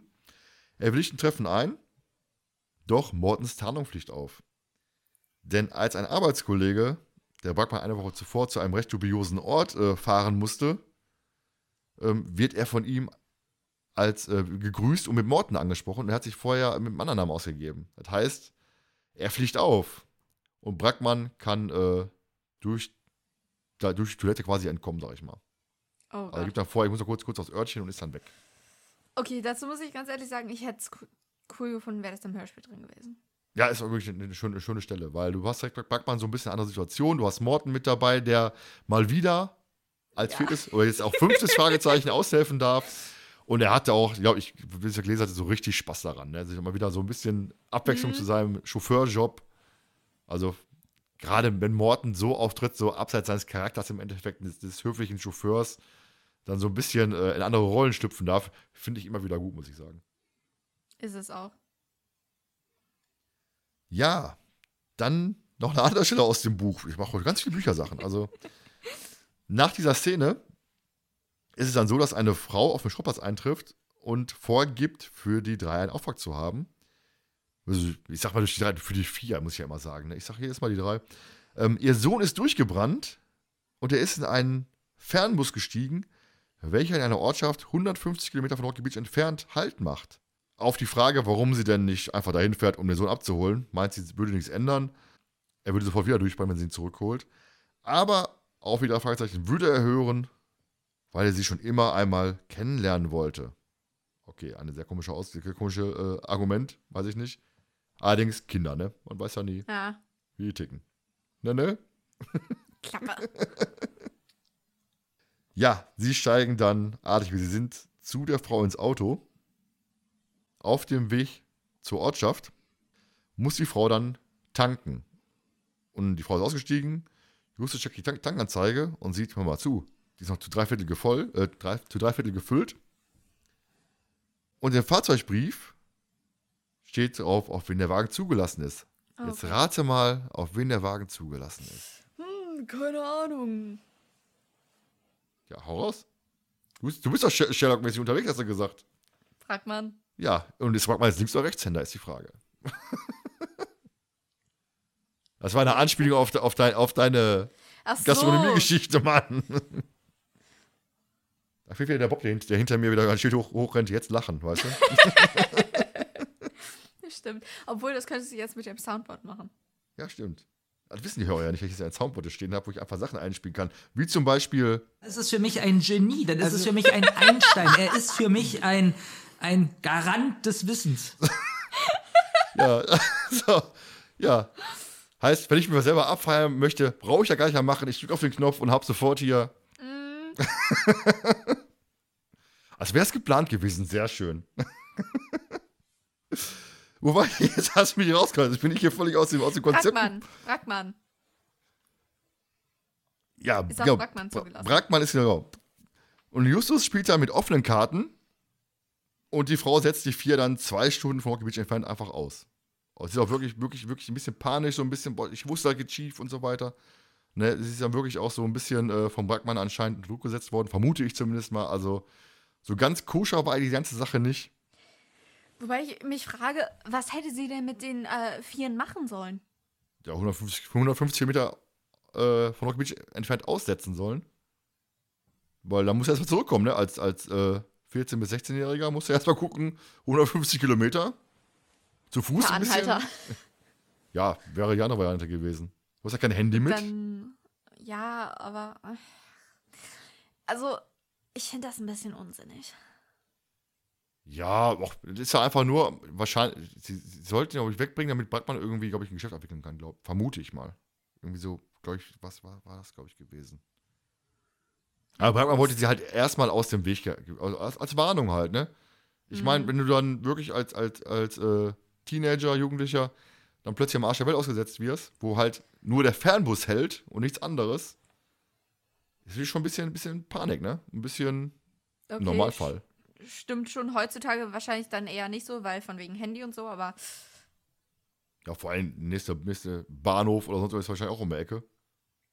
Ja, also je nachdem, wo du ausgesetzt wirst. Aber wie gesagt, wobei in Deutschland dem Handy auch so eine Sache ist. Ne? Du hast nicht überall Empfang. Ich meine, du bist ja mal auf der A3 unterwegs. Erinnere mich bloß nicht daran. Dann ist vorbei mit Handy. Also in den USA hast du wahrscheinlich ein besseres Netz als hier. Als sie wieder wieder zurück sind, rächt sich Justus natürlich am Backmann, lässt sich nicht, nicht auf sie sitzen. Und mit verstellter Stimme gibt er an, dass der Wagen einen Unfall hatte und die Frau verletzt im Krankenhaus liegt. Und Backmann macht sich halt auf den Weg. Und so haben die Frier halt freie Bahn in der Villa Markels am Abend. Ist die Frau eigentlich irgendwie jemand, der ihm nahesteht oder so? Wird nicht gesagt. Okay, weil wenn es ja jetzt nur irgendeine Person ist, die er erpresst hatte, ich weiß nicht, wer dann wirklich ins Krankenhaus gegangen? Ja, ich glaube schon. Also, es wird ja jemand sein, den ich schon vertraust, weil, ähm, Ja, eben. Deswegen, also keine Ahnung. Vielleicht war es ja seine Tochter oder seine Frau oder. Seine Geliebte. Man weiß auch es so ein nicht. Thema in der Folge. Ja, dann kommen wir doch mal zu dem eigentlichen Ende. Ich meine, Backmann wissen wir ja, dass der Dreck am Stecken hat. Der hat sich ja selber überführt im Endeffekt. Das Rätsel selbst. Backmann ist ja, wie gesagt, weg, zumindest laut Buch. Und an dem Tag findet keine, keine, Führung statt, wo sie halt zur Villa zurückgehen. Und die Panzerknackerbande bricht erneut in die Villa ein. Ne, also, ja, wie oft die in die Villa einbrechen, ist doch unnormal. ja. Das ist ja, Das ist- ich würde mir mal Gedanken ist- machen. Als, als, Das als, ist, als das ist Villa-Besitzer. wirklich öfters als, obwohl, ich weiß gar nicht, ob es jetzt in den äh, darauffolgenden Folgen noch öfters passiert. Ja, aber in einer Folge schon so oft. Nee, nee, nee. nee. Die sind permanent nur am Einbrechen. Ja. Und Connor lässt ihn heutzutage durchgehen. Ja, zumal damals ähm, Reynolds nicht gut auf die drei zu sprechen war. In, in, in, vor- also vorher, vorher schon, weil sie irgendwie da irgendwie zu viel äh, gewagt haben und Reynolds war richtig sauer. Also, da gibt es auch noch eine, eine Szene im Buch, dass eben halt, bevor sie in die Villa zum x-Mal einsteigen, wird Michael halt aufs Revier geschickt, um halt die Anzeige gegen die Frauen gegen Backmann zu machen, wegen Kindesentführung und so weiter und so fort und eben halt auch dieser ähm, Betrug mit, der, mit, den, mit den Ausstellungsgegenstücken. Wird Michael auf die Villa geschickt, äh, auf die Villa, genau, er wird auf die Villa geschickt, er wird aufs Revier geschickt und ähm, möchte dann alles zur Anzeige geben. Und wie, wie es dann so ist, kommt dann halt ein Polizist und sagt, endlich brauche ich mal eben, komm mal eben mit. Und er ist dann bei der Gegenüberstellung dabei und wird dann aber allerdings von der ähm, Zeugin bei dieser Gegenüberstellung als Täter ausgemacht. Und er hat Was? angeblich, ja, ja, er wird dann fälschlicherweise beschuldigt und wird dann erstmal ähm, festgehalten. Wetten, das war, das war im Original so ein Ende.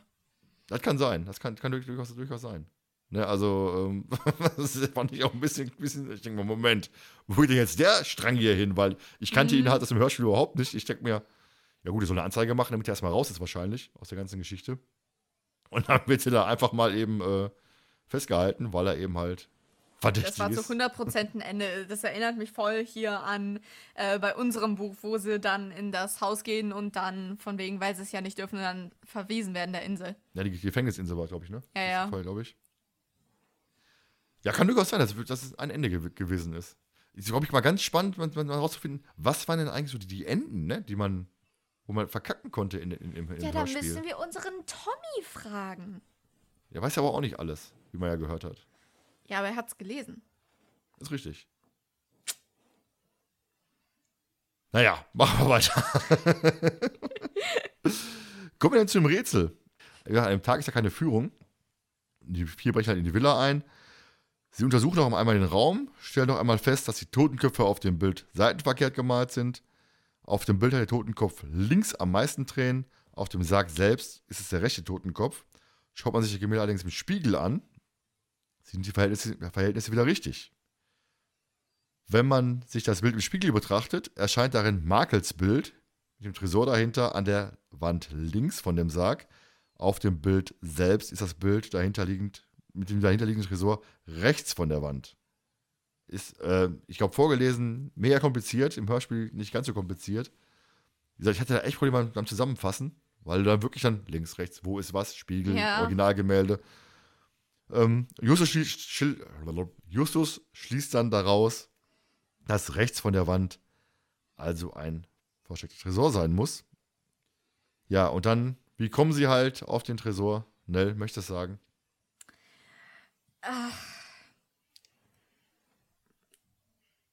Ist es Peters Tritt? Ja.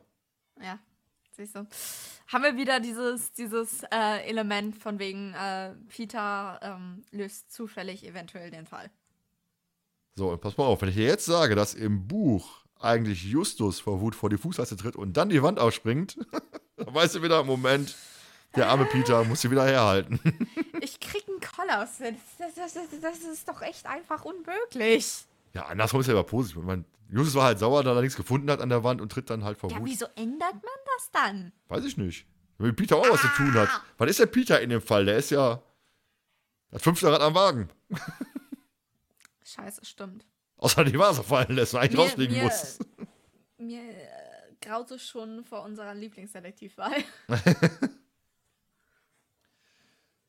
Ja, dann, wie gesagt, Tresor ist gefunden und auf dem Tresor steht dann nochmal ein kleines Rätsel.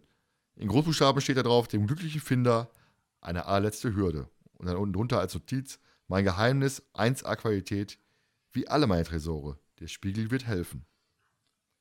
Die kommen dann hinterher drauf, dass sie jeweils den ersten Buchstaben des großgeschriebenen Wortes ihrer Stellung nach im Alphabet zuordnen müssen. Also 1 ist gleich A. Und der Hinweis, der Spiegel wird helfen, gibt ihnen anschließend vor, dass sie die umgekehrte Reihenfolge eingeben müssen.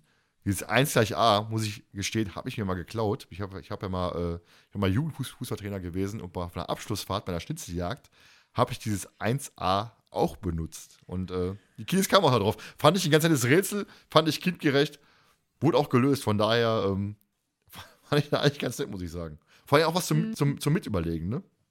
Ist Moment. es auch tatsächlich.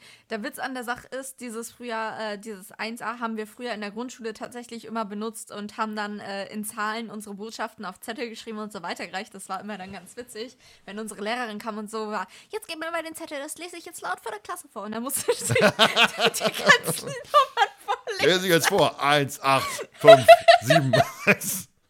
Das war so geil. Hat er wirklich vorgelesen? Ja, Ja, geil. aber sie hat es halt nie richtig gecheckt. Ja. So, ja, vor allem wieder mehrmals passiert. Ne? Du liest dich jetzt laut vor oder steht wieder so eine Zahlenreihe und denkst dir, okay, Moment, der hat anscheinend keine drei Fragezeichen gehört. Ja, sie hat es dann auch tatsächlich irgendwann gelassen, weil äh, ich denke, sie dachte, wir verarschen sie. Weil es gab natürlich auch andere Zettel, wo dann wirklich was drauf stand, leider. ähm, aber äh, war schon extrem witzig. Das glaube ich. Das glaub ich. Wenn die da vorne steht und Zahlen vorliest, ist schon, schon schön, ey. Ja, wie gesagt, sie öffnen halt den Tresor und finden dann im Inneren äh, das Testament, wo drauf steht, ähm, dass der Finder des Tes- Testaments bestimmen darf, wer denn alles erben soll. Grady oder Brackmann. Wobei ich im, im Moment erst dachte, wo sie dann jubeln, dass, dass sie denken, boah, geil, jetzt dürfen wir alles erben. Oder hast du auch das, das Gefühl gehabt, oder? Also ich denke eher, das war so von wegen, yes, geil, wir haben das Rätsel jetzt gelöst, wir haben das Testament gefunden. Wir dürfen jetzt denjenigen bestimmen als Erben, den wir besser fanden von den beiden. Natürlich den sympathischen, nicht das Arsch. Ja, vor allem wird dann im Buch auch ein bisschen deutlich, warum er Jonathan Markles ähm, so, so gehandelt hat. Und zwar war er sich unsicher. Er schreibt nämlich noch im Testament, vielleicht habe ich Grady Unrecht getan, als ich ihm vorwarf, nicht wie ich selbst zu sein, statt ihn so anzunehmen und zu lieben, wie er ist. Vielleicht war ich auch Edward Brackmann gegenüber, in meiner letzten Lebensphase zu misstrauisch und undankbar gegenüber, hat er doch viel für mich getan. Das heißt, er war sich einfach unsicher, wem kann ich vertrauen, wem kann ich das Geld geben und wie man ja am Ende sieht, auch zu Recht. Ja.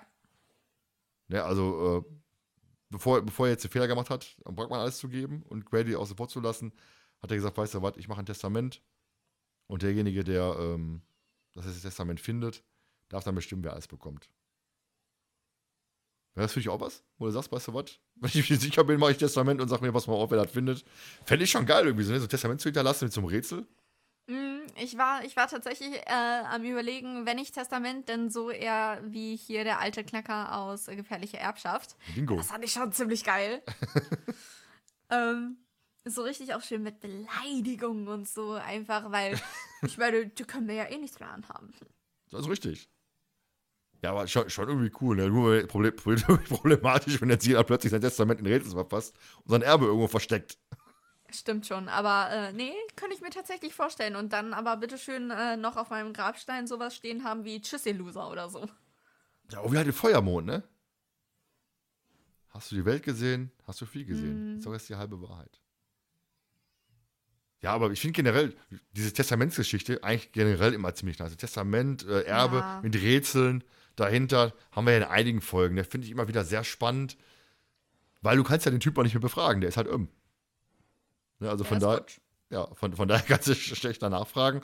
Du musst halt auf, auf, auf eigene äh, Art und Weise das, das Rätsel lösen. Also von daher finde ich sowas immer sehr spannend. Darf ich nicht, auch Victor Eugenie hatte ja ein Ja. Testament quasi hinterlassen. Aber wir wissen, der ist noch da. Rätseltestamente hinterlassen nur die Besten der Menschen. Ich mache auch eins. ich auch. Aber weh, ich muss dann irgendwas Schwieriges bei dir lösen. Was, wenn ich dir was vererbe? Auch ein guter Punkt. Einen leeren Kasten, kannst einen leeren Kasten Wasser haben oder so. Also. Immerhin 3,30 Euro, 3,30 Euro Pfand. Kann ich irgendwo vergraben, dann kannst du den ausbuddeln. Oh, stell ich mir lustig vor, ey. Schön den Wasserkasten verbuddelt, ey. Wasserkasten. Immerhin kein Alkohol. Da wäre wär ja zu teuer, ne? Ja. Ja, wie es halt so kommen musste, werden die vier von Backmann überrascht. Und natürlich, wie es sich gehört, fachgerecht mit einem Revolver bedroht. Und dann kommt er, dann kommt er, der Held der, der Folge, der Gärtner, der immer wieder verdächtigt worden ist von Peter und von dem, von Michael. Peter ist auch immer wieder dabei, der immer wieder den Gärtner ins Spiel bringt. Ne? Immer wieder sagt hier, der Gärtner, der ist gehört, da müssen wir aufpassen. Ja, und der Gärtner war halt so clever, hat zuvor Backmann die Munition aus der Waffe genommen und eilt ihnen zu Hilfe. Was mir aufgefallen ist, hinterher, aber erst beim x-ten Mal hören, ich habe im Buch steht drin, die drei wollen, die vier wollen ja fliehen und ist alles abgeschlossen und der Gärtner haut halt eine Scheibe ein. Das hört man auch im Hörspiel. Ist mir aber nie, be- nie bewusst gewesen im Ende. Also ich, ich habe es immer wieder mal gehört, klar, aber nie so bewusst, dass er wirklich durch, die Scheibe kommt. Wirklich? Ja, ich weiß nicht, warum. wahrscheinlich, weil ich, weil ich schon so oft gehört habe, dass er einfach mittlerweile absäuft beim Hören, ne? Ja, sei froh, vielleicht, vielleicht hat er sich auch wirklich vom Dach abgeseilt und mit so einem Seil dann durch die Scheibe richtig durch. Ja, schön ein bisschen Actionmusik dabei angemacht, ey. Genau. Ne, aber finde ich schon lustig, wie der Gärtner einfach mit der, ich glaube mit der Gartenschere, glaube ich, die, die Scheibe einschlägt und dann da sagt, guten Tag, hier, gib die Revolver her. Der, ist auch, der Gärtner ist auch wirklich sehr cool, muss ich sagen. Ne? Also, voll Idiot, ich habe schon längst die Ja. Munition rausgenommen. Ne? Also ich finde find ihn wirklich sehr, sehr, er spricht ja auch zum ersten Mal, ne? Obwohl er ja so oft schon aufgetaucht ist oder verdächtigt worden ist. Ist ja auch so, dass sie im Buch ihn, ihn also mal verfolgen bis zu, bis zu seinem Gartenhäuschen. Aber dann sehen sie halt Brackmann, ja, das war auch so Brackmann geht dann im Park vor der Villa mit seinem Pudel spazieren. Ich dachte mir, Sein Pudel. okay, Brackmann und diese Art von Hund, das passt nicht. nicht zu Hä? meinem ist Brackmann. weißer, ist ein weißer Hund, hätte sich dann noch auf so einen Sessel setzen müssen, so mit Pudel im Arm, genau. Da, stell dir mal vor, wie Brackmann da mit dem, mit dem Köter durch den Park spazieren geht. Das, komm, Daisy, mach dein Häufchen. Ne, also das passt nicht zu meinem Brackmann. Das ist vielleicht ein Wolf oder so, ja, aber kein Hund. Oder, nicht so ein, oder so einen großen Schäferhund oder so, was ich irgendwie gehört. Oder so eine, eine. Ja, ein Pudel, was ich so ein Mops oder so, weißt du. Das passt nicht zu meinem Brackmann, muss ich sagen. Na, immerhin kein Chihuahua. Ja, so ein Handtaschenhündchen, das ist ja dabei, weißt du. oh Mann, ey.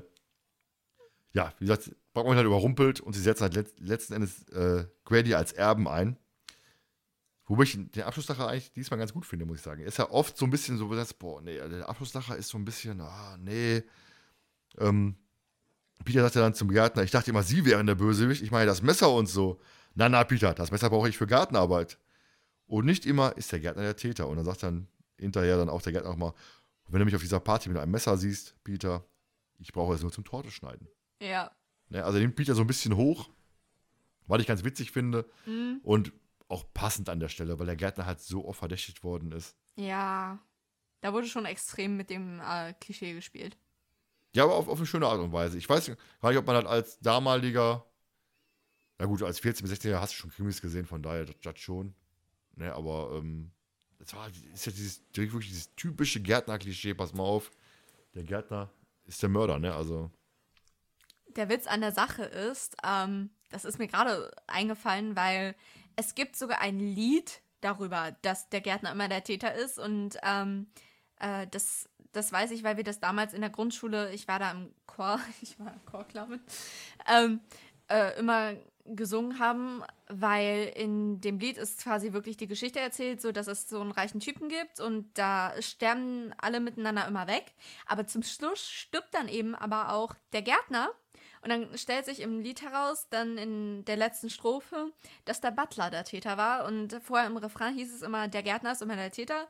Und in der letzten Refrain heißt es dann immer, der Butler ist immer der Täter. Was habt ihr in der Grundschule für komische Lieder gesungen? wo Leute ermordet werden. Ja, und dazu muss man ganz ehrlich sagen, das war eins meiner Lieblingslieder. Komisch. Wir haben es aber auch nie gesungen, weil die anderen es immer so komisch fanden. Und ich war so, hey, das ist doch voll geil. Ja, voll geil, da wird einer umgebracht. ich bin unschuldig, ich hatte Blockflötenunterricht, also von daher. War damals auch so, so typisch, ey, Grundschule, Blockflöten und boah, Ja. Scheiße, ne. Auch nur erfunden, um Kinder zu quälen, glaube ich, ey. Oder die Ohren der Lehrer, ich weiß es nicht. Also, Eins von beiden. boah, Katastrophe. So, jetzt sind wir gar nicht auf die Stimmung eingegangen im ganzen Hörspiel, ne? Also, wir haben ja mehrfach so, also die Villa an sich, haben wir schon drüber gesprochen, aber wenn sie dann nachts einbrechen, finde ich ja Ja. eigentlich immer mega spannend. Ne? Also wirklich dann ähm, dieses, dieses Dunkle und ähm, die könnte jederzeit einer, einer kommen, der, der die sieht, weil das Haus ja bewohnt ist. Finde ich eigentlich mega spannend, muss ich sagen. Das Ding ist, als ich die Szene dann noch äh, gehört habe, hab, hat sie mir irgendwie extreme Nacht- und Angst-Vibes gegeben. Einfach wegen der Spannung an sich auch und wegen dem Dunkel und Museum in Anführungszeichen. Okay. Hatte ich, hatte ich so gar nicht. Ich fand einfach gener- generell diese, diese Stimmung ganz geil. Du hast ja, die sagen ja dann auch von wegen, ja, wenn das, wenn das, wenn der Mond auf den äh, Sarg Mhm. scheint, dann hört man, hört man heulen. Du hast einfach so ein bisschen dieses bisschen unheimliche, ein ein Hauch von Grusel, jetzt nicht so, nicht so extrem wie beim Gespensterschloss oder so. Aber du hast da schon, schon irgendwie so ein bisschen so ein Unbehagen. Ja. Und dazu halt Brackmann als, als Bösewicht, der dich erwischen könnte. Schon, schon sehr, sehr nett, muss ich sagen. Also gefällt mir richtig gut. Die Stimmung im ganzen Hörspiel ist wirklich, wirklich ja, fast perfekt, sag ich mal. Stimmt schon, das haben die alten Hörspiele aber auch wirklich häufig an sich. Ja, Gott sei Dank. Also, ja, das, haben wir schon drüber gesprochen bei Heimlichen Hehler, ne? dass so ein bisschen die Atmosphäre Ja. ein bisschen flöten geht bei, bei den neueren. Aber gerade hier, hier braucht es ja auch gar nicht viel, ne? Hier braucht es ja wirklich Mhm. nur.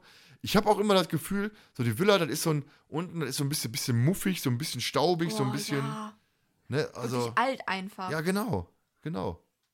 Ne, also, deswegen finde ich auch die, diese ganze Atmosphäre und diese ganze, dieses ganze Unbehagen bei Nacht.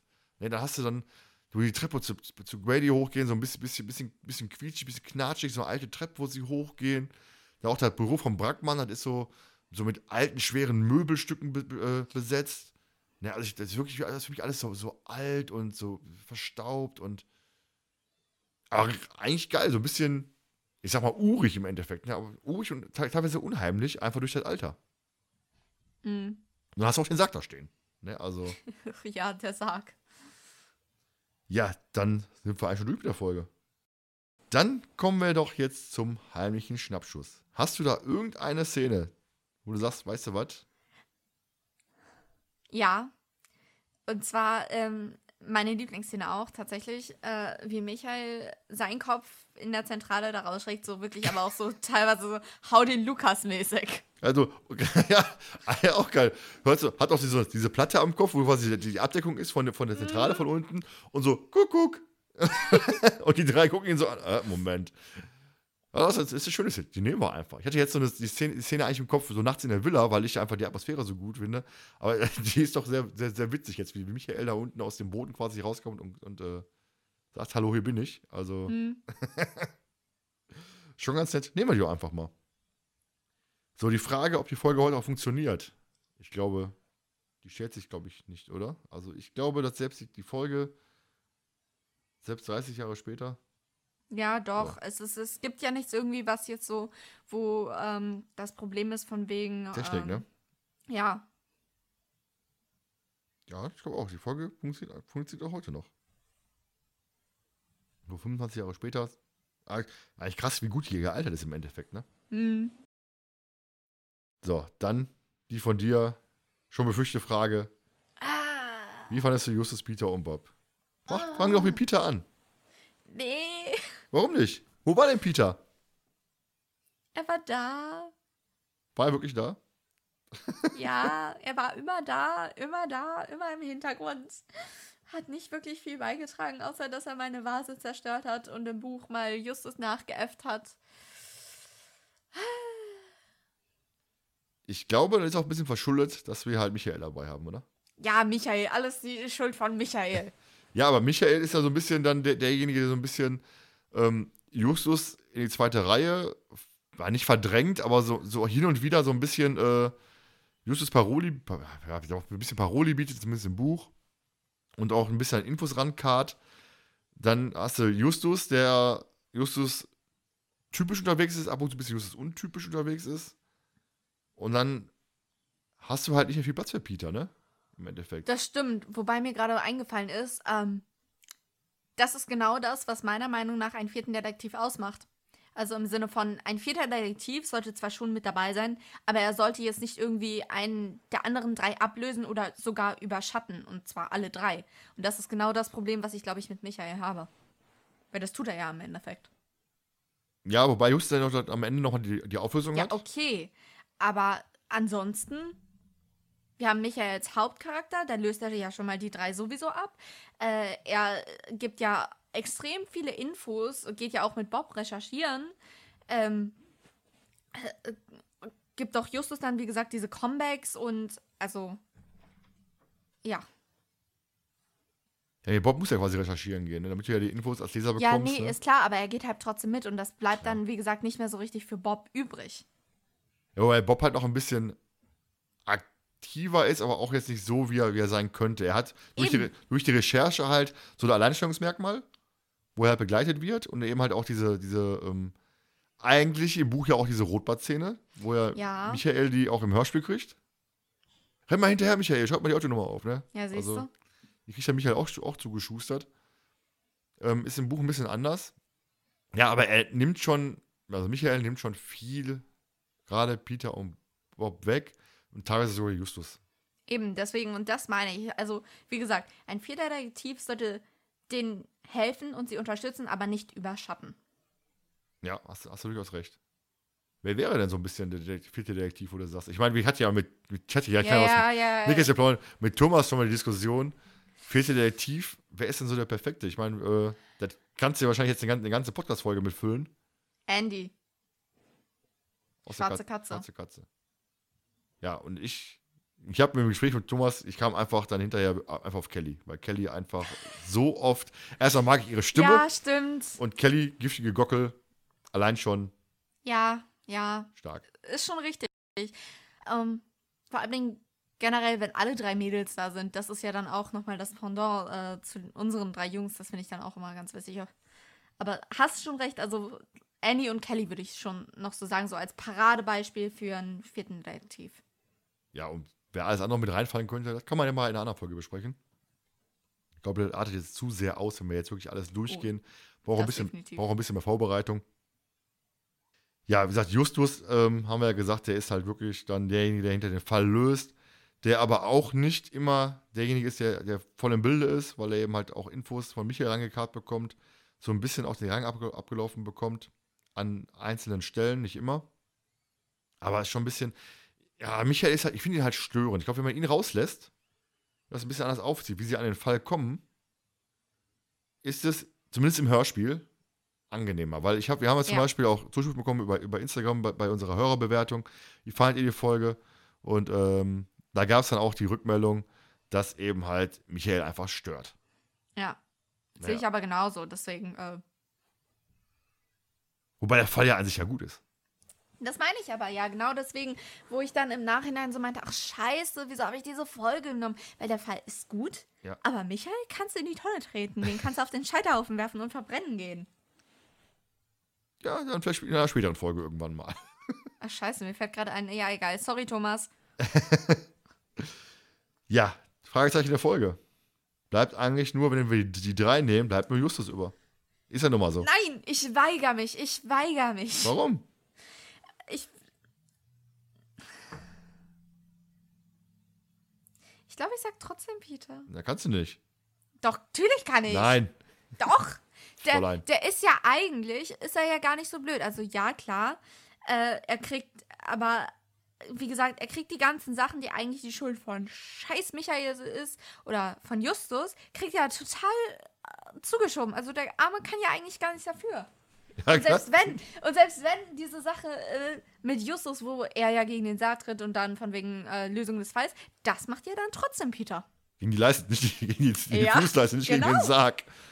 Genau. Er tritt gegen den Sarg. Okay. Durch Vandalismus wird der Fall gelöst. Ja, ist richtig. Er tritt gegen den Sarg, wo Jonas drin liegt. Deswegen. Und wer hat das gemacht? Peter hat das gemacht. Ich werde immer einen Weg finden, Peter als meinen Lieblingsdetektiv anzugeben. Verlass dich drauf. Kannst du ja angehen, aber der ist ja in der Folge jetzt nicht wirklich aktiv. Er ist aber trotzdem immer präsent. Im Gegensatz zu anderen Folgen, wo Bob mal kurz äh, abtauchen geht. Ja, präsent sein ist ja nicht. Da ist so, Anwesenheit ist gleich vier. Nicht- nicht- Drei. Ach so, nein, also. Nee. Doch. Nein, nein, nein. Also, Doch. Aber okay, du nimmst wahrscheinlich Justus. Ja, halt Ja. ja nichts anderes. Und, und ich nehme Peter. Ich bleib dabei. Ich bin da eisern. Nee, nee, nee. ich habe ich hab hier noch keinen Button auf meinem Touch-Display, um dich hier irgendwie jetzt so äh, zu foppen. Das ist der ultimative Beweis, dass ich ein komplett hoffnungsloser Fall als Peter-Fangirl bin. Es gab aber auch Szenen, hast du, gesagt- äh, Folgen, hast du dann nicht Peter gesagt. Ich glaube, es gab bisher nur eine einzige. Hast du dich noch erinnert, welche? Nein. Ja, daher Nebenfigur der Folge. Äh, hier, Grady. Grady Markles. Ja, Weil er so sympathisch ist. Ist sympathisch äh, und Ja, hoffnungslos verknallt und ich hoffe, dass er dann seine Geliebte zurückgewonnen hat. Aber äh, ich, ich, ich werde mich eher irgendwie jetzt hier aus dem Fenster stürzen, als Michael zu nennen, äh, Michael zu nennen. Ja, ich muss auch sagen, also, boah, schwer. Ich, Michael will ich nicht nennen, weil ich ihn nicht mag. hm? Brackmann will ich nicht nennen, weil er halt der Bösewicht ist. Ich finde, der Bösewicht als dem Charakter ist mal so ein bisschen, nein, das passt nicht, weil der Bösewicht ist halt ein Hauptcharakter im Endeffekt. Dann nehme ich doch einfach mal Eiskalt den Gärtner. Stimmt. Weil der ist ja im Endeffekt auch der, der Retter in der Not. Und er ist halt, er ist halt beides. Er ist am Anfang immer wieder der Bösewicht, der draufgeschoben wird. Sagt, der Gärtner.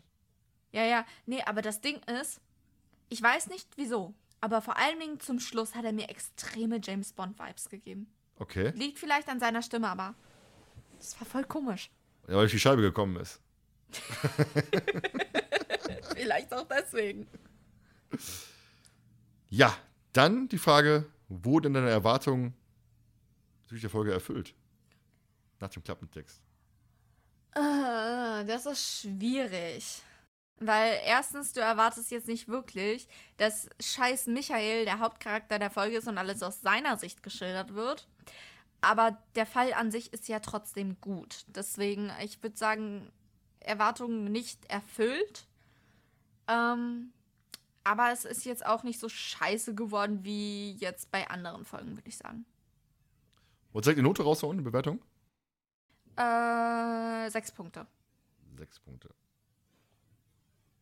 Ja, ich muss auch sagen, meine Erwartungen ähm, durch den Michael wurden halt auch nicht so wirklich erfüllt. Wobei ich den Übergang eigentlich ganz geil fand, wie denn eben halt ähm, vor den drei Fragezeichen übergegangen worden ist zu Michael, sprich in der, im, im Supermarkt da an der, an der, an der ähm, Eistheke da.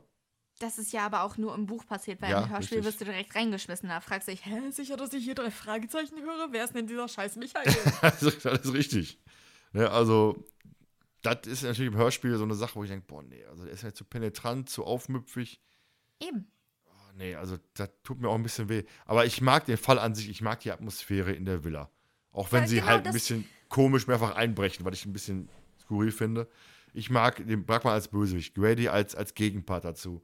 Ähm, dann hast du halt mit Margie und dem Gag noch zwei weitere Verdächtige, die sich so einigermaßen dann gut ähm, aufklären lassen im Hörspiel. So, und dann hast du halt noch das große Finale mit dem Rätsel, wo du noch miträtseln kannst. Deswegen, boah, eine richtig gute Folge eigentlich, muss ich sagen. Und Genau, ich finde find auch das- sechs Punkte ein bisschen wenig. Nee, nee, nee, nee, nee, nee.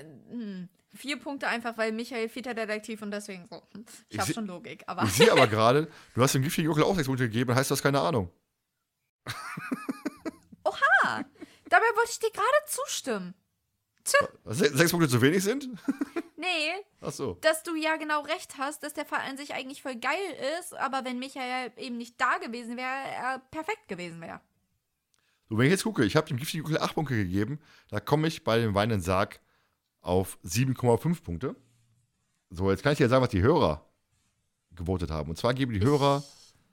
Wolltest du raten? Wolltest du, hast du eine Vermutung? Äh, also, ich habe eine Vermutung. Ich ahne es, weil ich äh, ja jetzt mitbekommen habe, dass die Hörer den Michael auch so scheiße finden wie ich.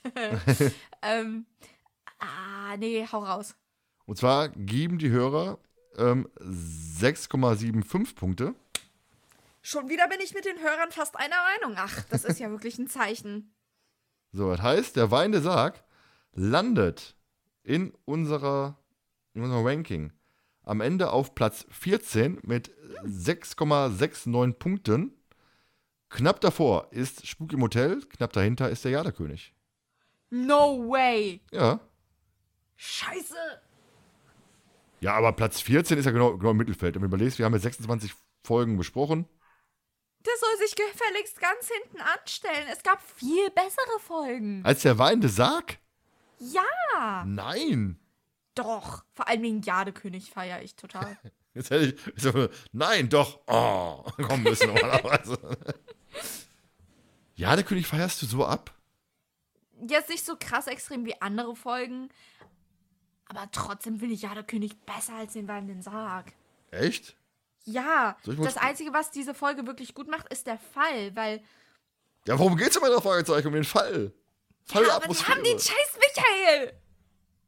So, Der hätte in Detroit bleiben sollen. soll ich mal kurz sagen, was du ihm Jaderkönig gegeben hast? Für wie viele Punkte? Oh Gott, ich ahne Schlimmes. Sechs. so, da bin ich schon mal. Ist trotzdem auf der gleichen Stufe wie jetzt hier Der da, aber ja, ich finde ihn besser und ich kann ja nicht 6,1 oder so angeben. doch, doch klar. Ah! Habe ich auch schon gemacht. 6,4 oder so, glaube ich. Ich hasse das, wenn man nicht sieht, wie man die anderen Folgen bewertet hat und an der Hand deswegen das festmachen kann, dann mache ich es eigentlich ja immer nur nach Bauchgefühl. Ja, Deswegen, dann- ich habe den Kackvergleich nicht, den du immer hast. Dann du den demnächst. Kannst du daran dir deine Ich nehme dich beim. Wort. Du auf jeden Fall. Habe ich auch hier als, als automatische Excel-Liste, die alles aut- automatisch hier aktualisiert mit Ranking, allem drum und dran. Kannst du alles eintragen. Okay. Ja. Dann sind wir durch. Ja. Ne? Das waren die, da- das waren die zwei ohne Jonas. Also wirklich dann die zwei. ähm, ja, die da Fragezeichen und der leere Sarg. In der nächsten Folge klären wir dann, wie ein Mann, ein kleiner Mann, einen Zauberspiegel wegtragen kann. Ich bin Jonas, Jonas Part. Also, Freunde, bis dann. Tschüss, Kowska.